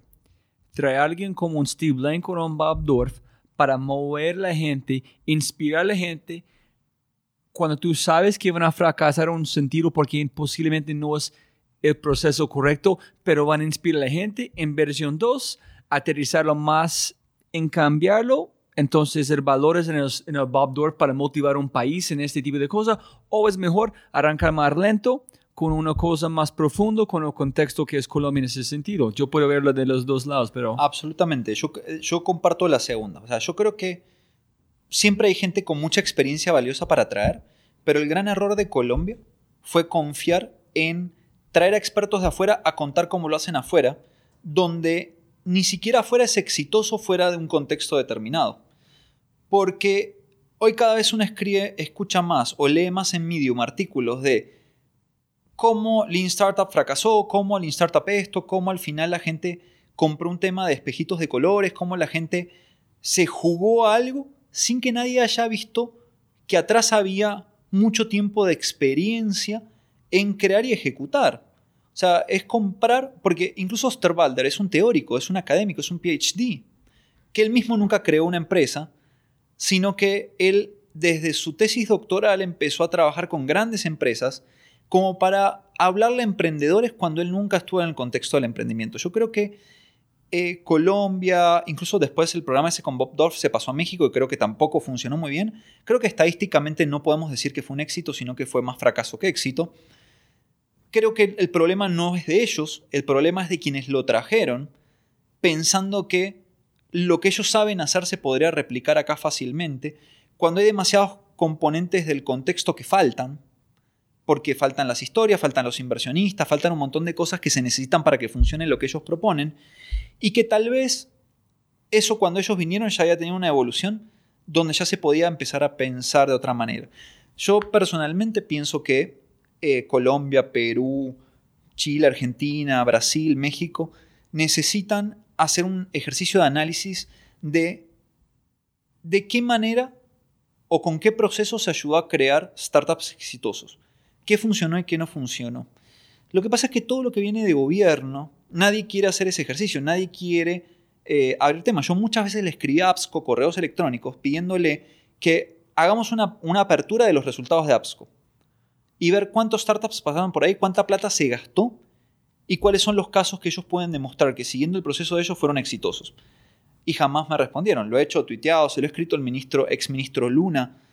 Es que creo que digamos, no tienen la capacidad de decir, vamos a hacer este ejercicio y vamos a analizar qué pasó. O sea, defienden lo que hicieron en vez de decir, bueno, puede ser que tal vez no teníamos que haber traído el modelo Silicon Valley a Colombia, tal vez tendríamos que haber pensado en qué tal el modelo español, qué tal el modelo chileno, qué tal el modelo de otro lugar que tiene que ver con un texto más cercano. Yo siempre digo, España tuvo muchos problemas y sigue teniendo muchos problemas.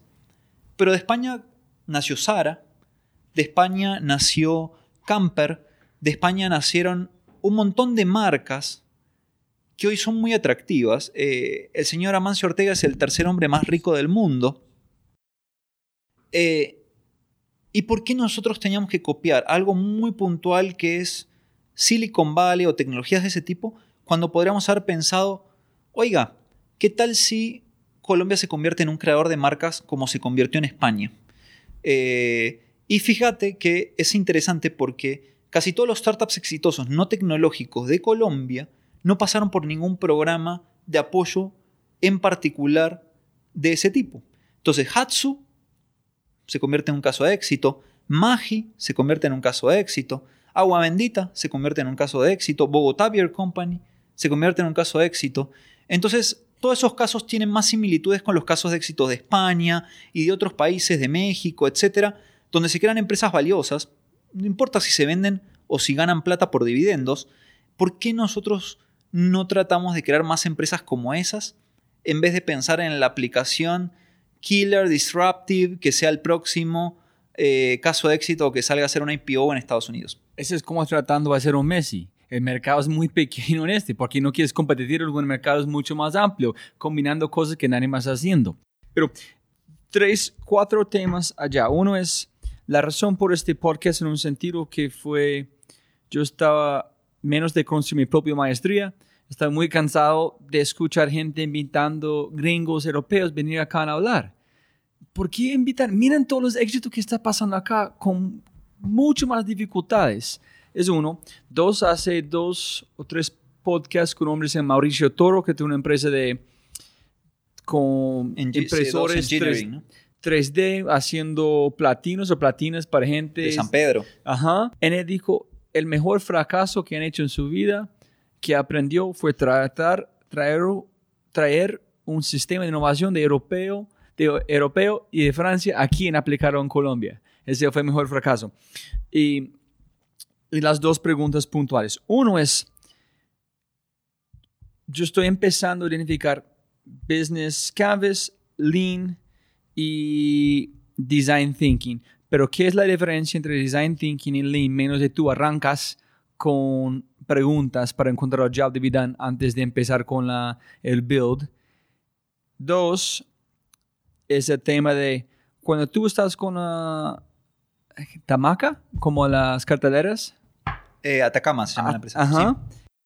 Tú no sabes de innovación, pero estás innovando. Entonces, es importante entender la palabra innovación o es una cosa que la gente meten para vender libros. So, hay, hay dos preguntas allá. En la tercera que voy a conectar es, es importante, para mí es, ok, aquí es Elon Musk, aquí es Steve Jobs, aquí es Jeff Bezos. Súper. La idea es no comparar, pero entender cómo ver el mundo a través de sus ojos, qué acciones, qué hábitos que puede aplicar en nuestro contexto. Sin, pero a veces está muy complicado no alejarse en ver el mundo donde está pasando más rápido, en pensar tenemos que hacer esto. Entonces, ¿qué es tu opinión del, de Silicon Valley en cómo podemos usar cualquier cosa ya en Colombia? Lean contra design y el parte de es importante saber qué es innovación o no. Bueno, en, con respecto de Silicon Valley hay demasiados artículos o demasiados análisis que hablan de que en ningún, lado, en ningún lado del mundo se pudo replicar un Silicon Valley porque hay demasiados factores que se juntaron y ya está. Creo que también hay que entender que la industria del capital de riesgo que moviliza Silicon Valley tiene muy estructurado su proceso desde la inversión hasta la IPO y ahí es donde se dan las grandes ganancias. Algo que en Latinoamérica es imposible porque las bolsas no existen o no aceptan startups o la gente no invierte en bolsa. Entonces ya de por sí eso es imposible. Y de la pero sí creo que hay que, digamos, se puede aprender de la diversidad y de que muchas de las personas que justamente uno ve cuando viaja allá, etcétera, o yo que fui a TechCrunch, etcétera, es que la gente en ese sentido se junta, trabaja, prueba, eh, y sí, está todo ese dinero disponible, pero no tienen miedo y me parece que ahí hay unos aprendizajes respecto de cultura que son interesantes.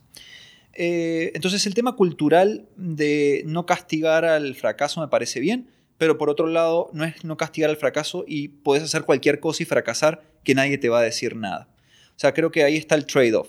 Entre fracasa, eh, está bien fracasar siempre y cuando el intento hubiera estado direccionado correctamente porque hiciste los ejercicios que tenías que hacer. En convertirse en un aprendizaje. Claro, y no porque se me ocurrió una idea, le pedí plata a una cantidad de gente, esa idea fue un desastre porque no tenía ni pies ni cabeza, pero entonces yo quiero que no me juzguen por mi fracaso.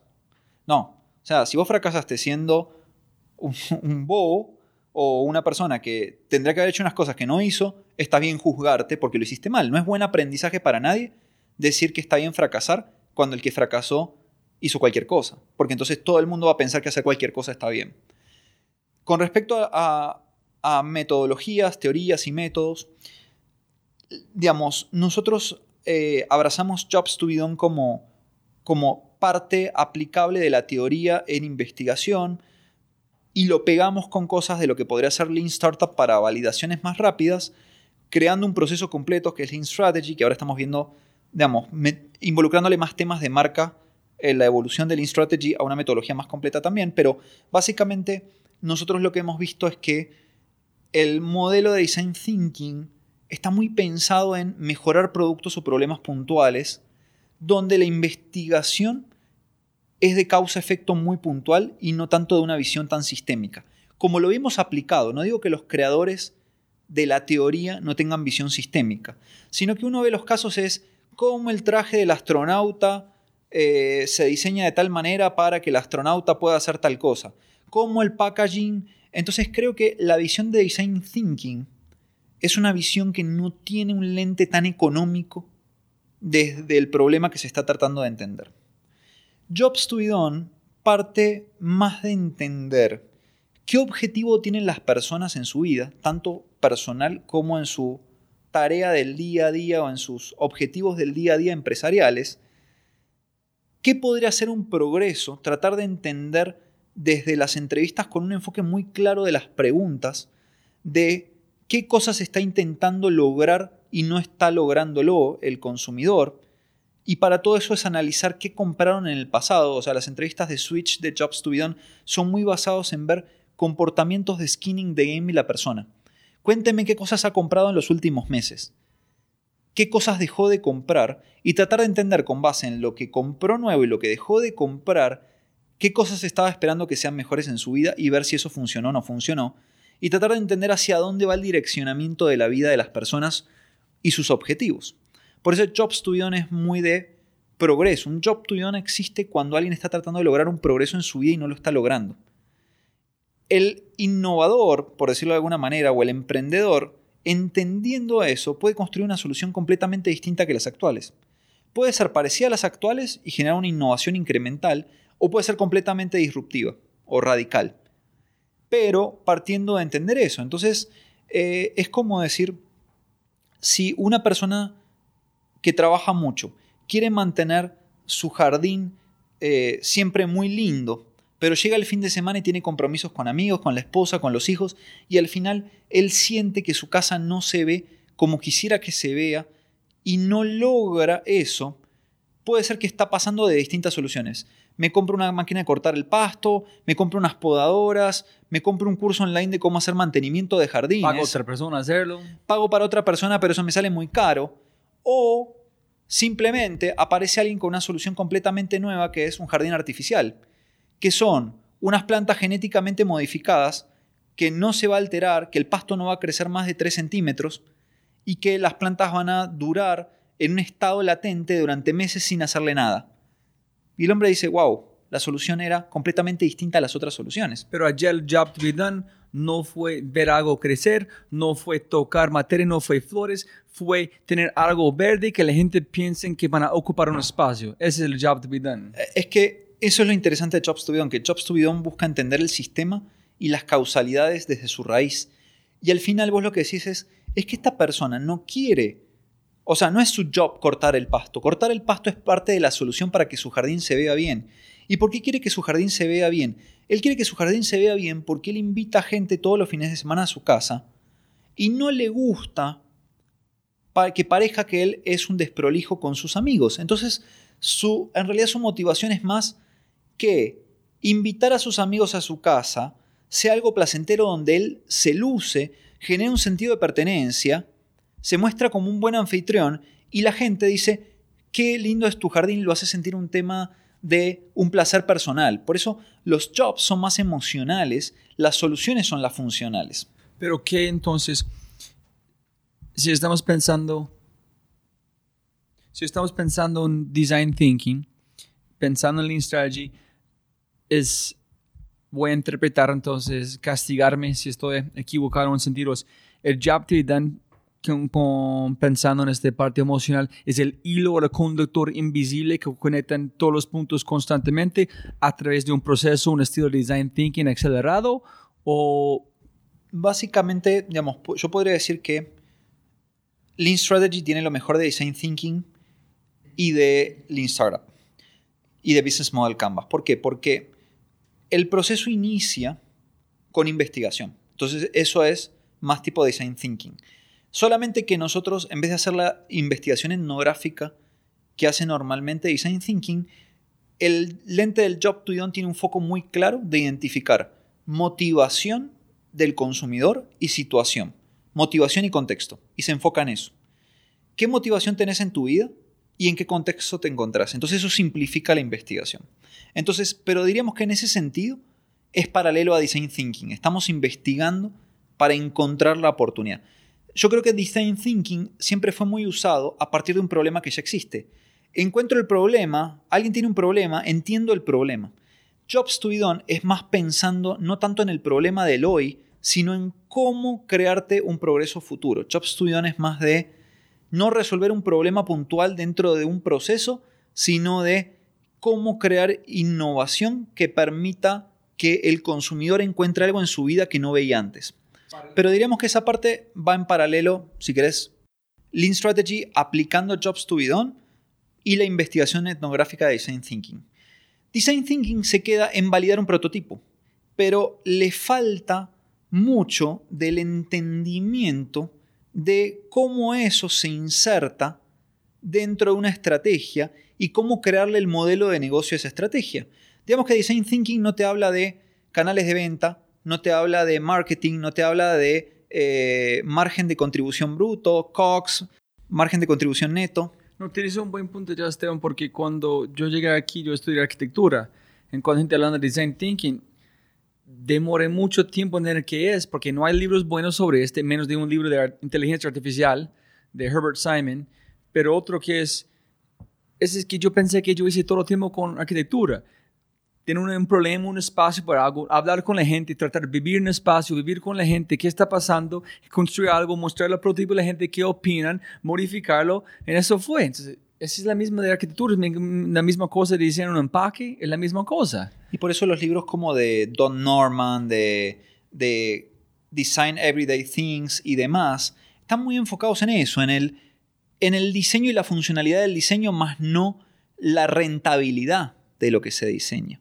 Y cómo eso es parte de una estrategia.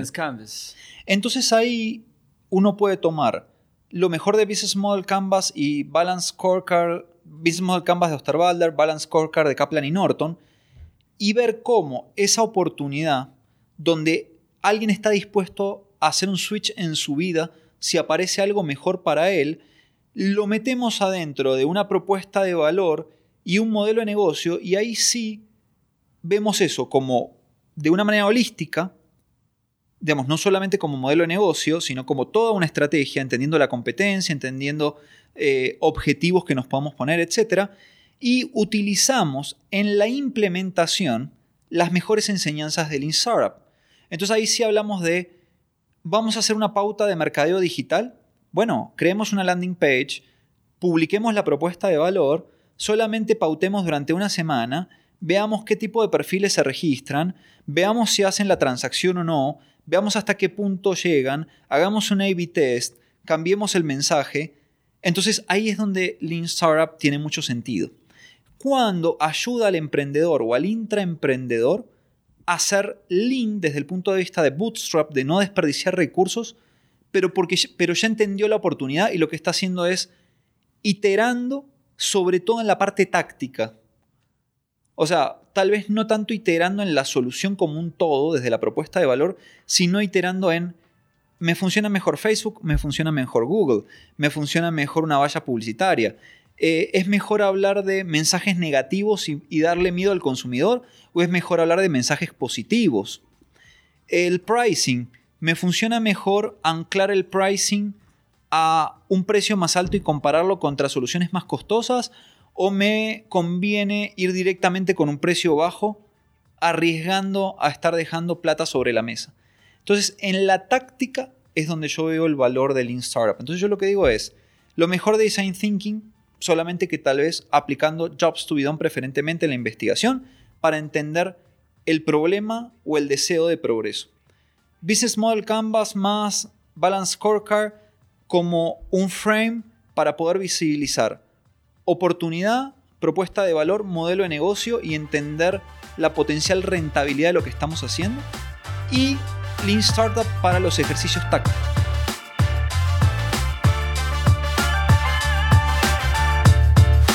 I love you guys because todavía estás escuchando al podcast. Te amo, te amo, te amo. No, de verdad.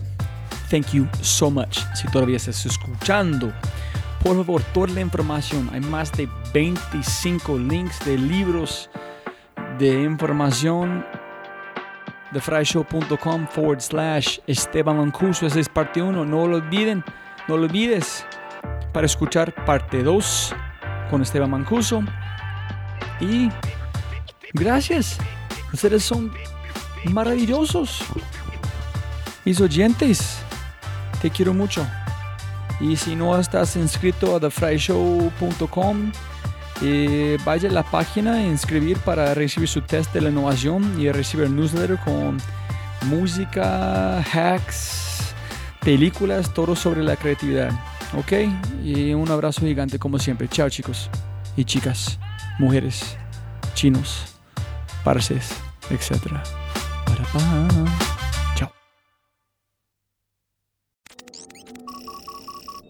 Como siempre, siempre puedes ganar más plata, pero no más tiempo. Muchas gracias por escuchar.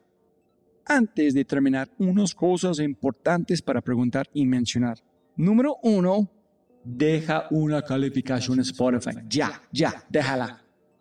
Literalmente toma segundos y como yo mencioné, el impacto es enorme. Además, estarás garantizado de sentirte increíble el resto del día.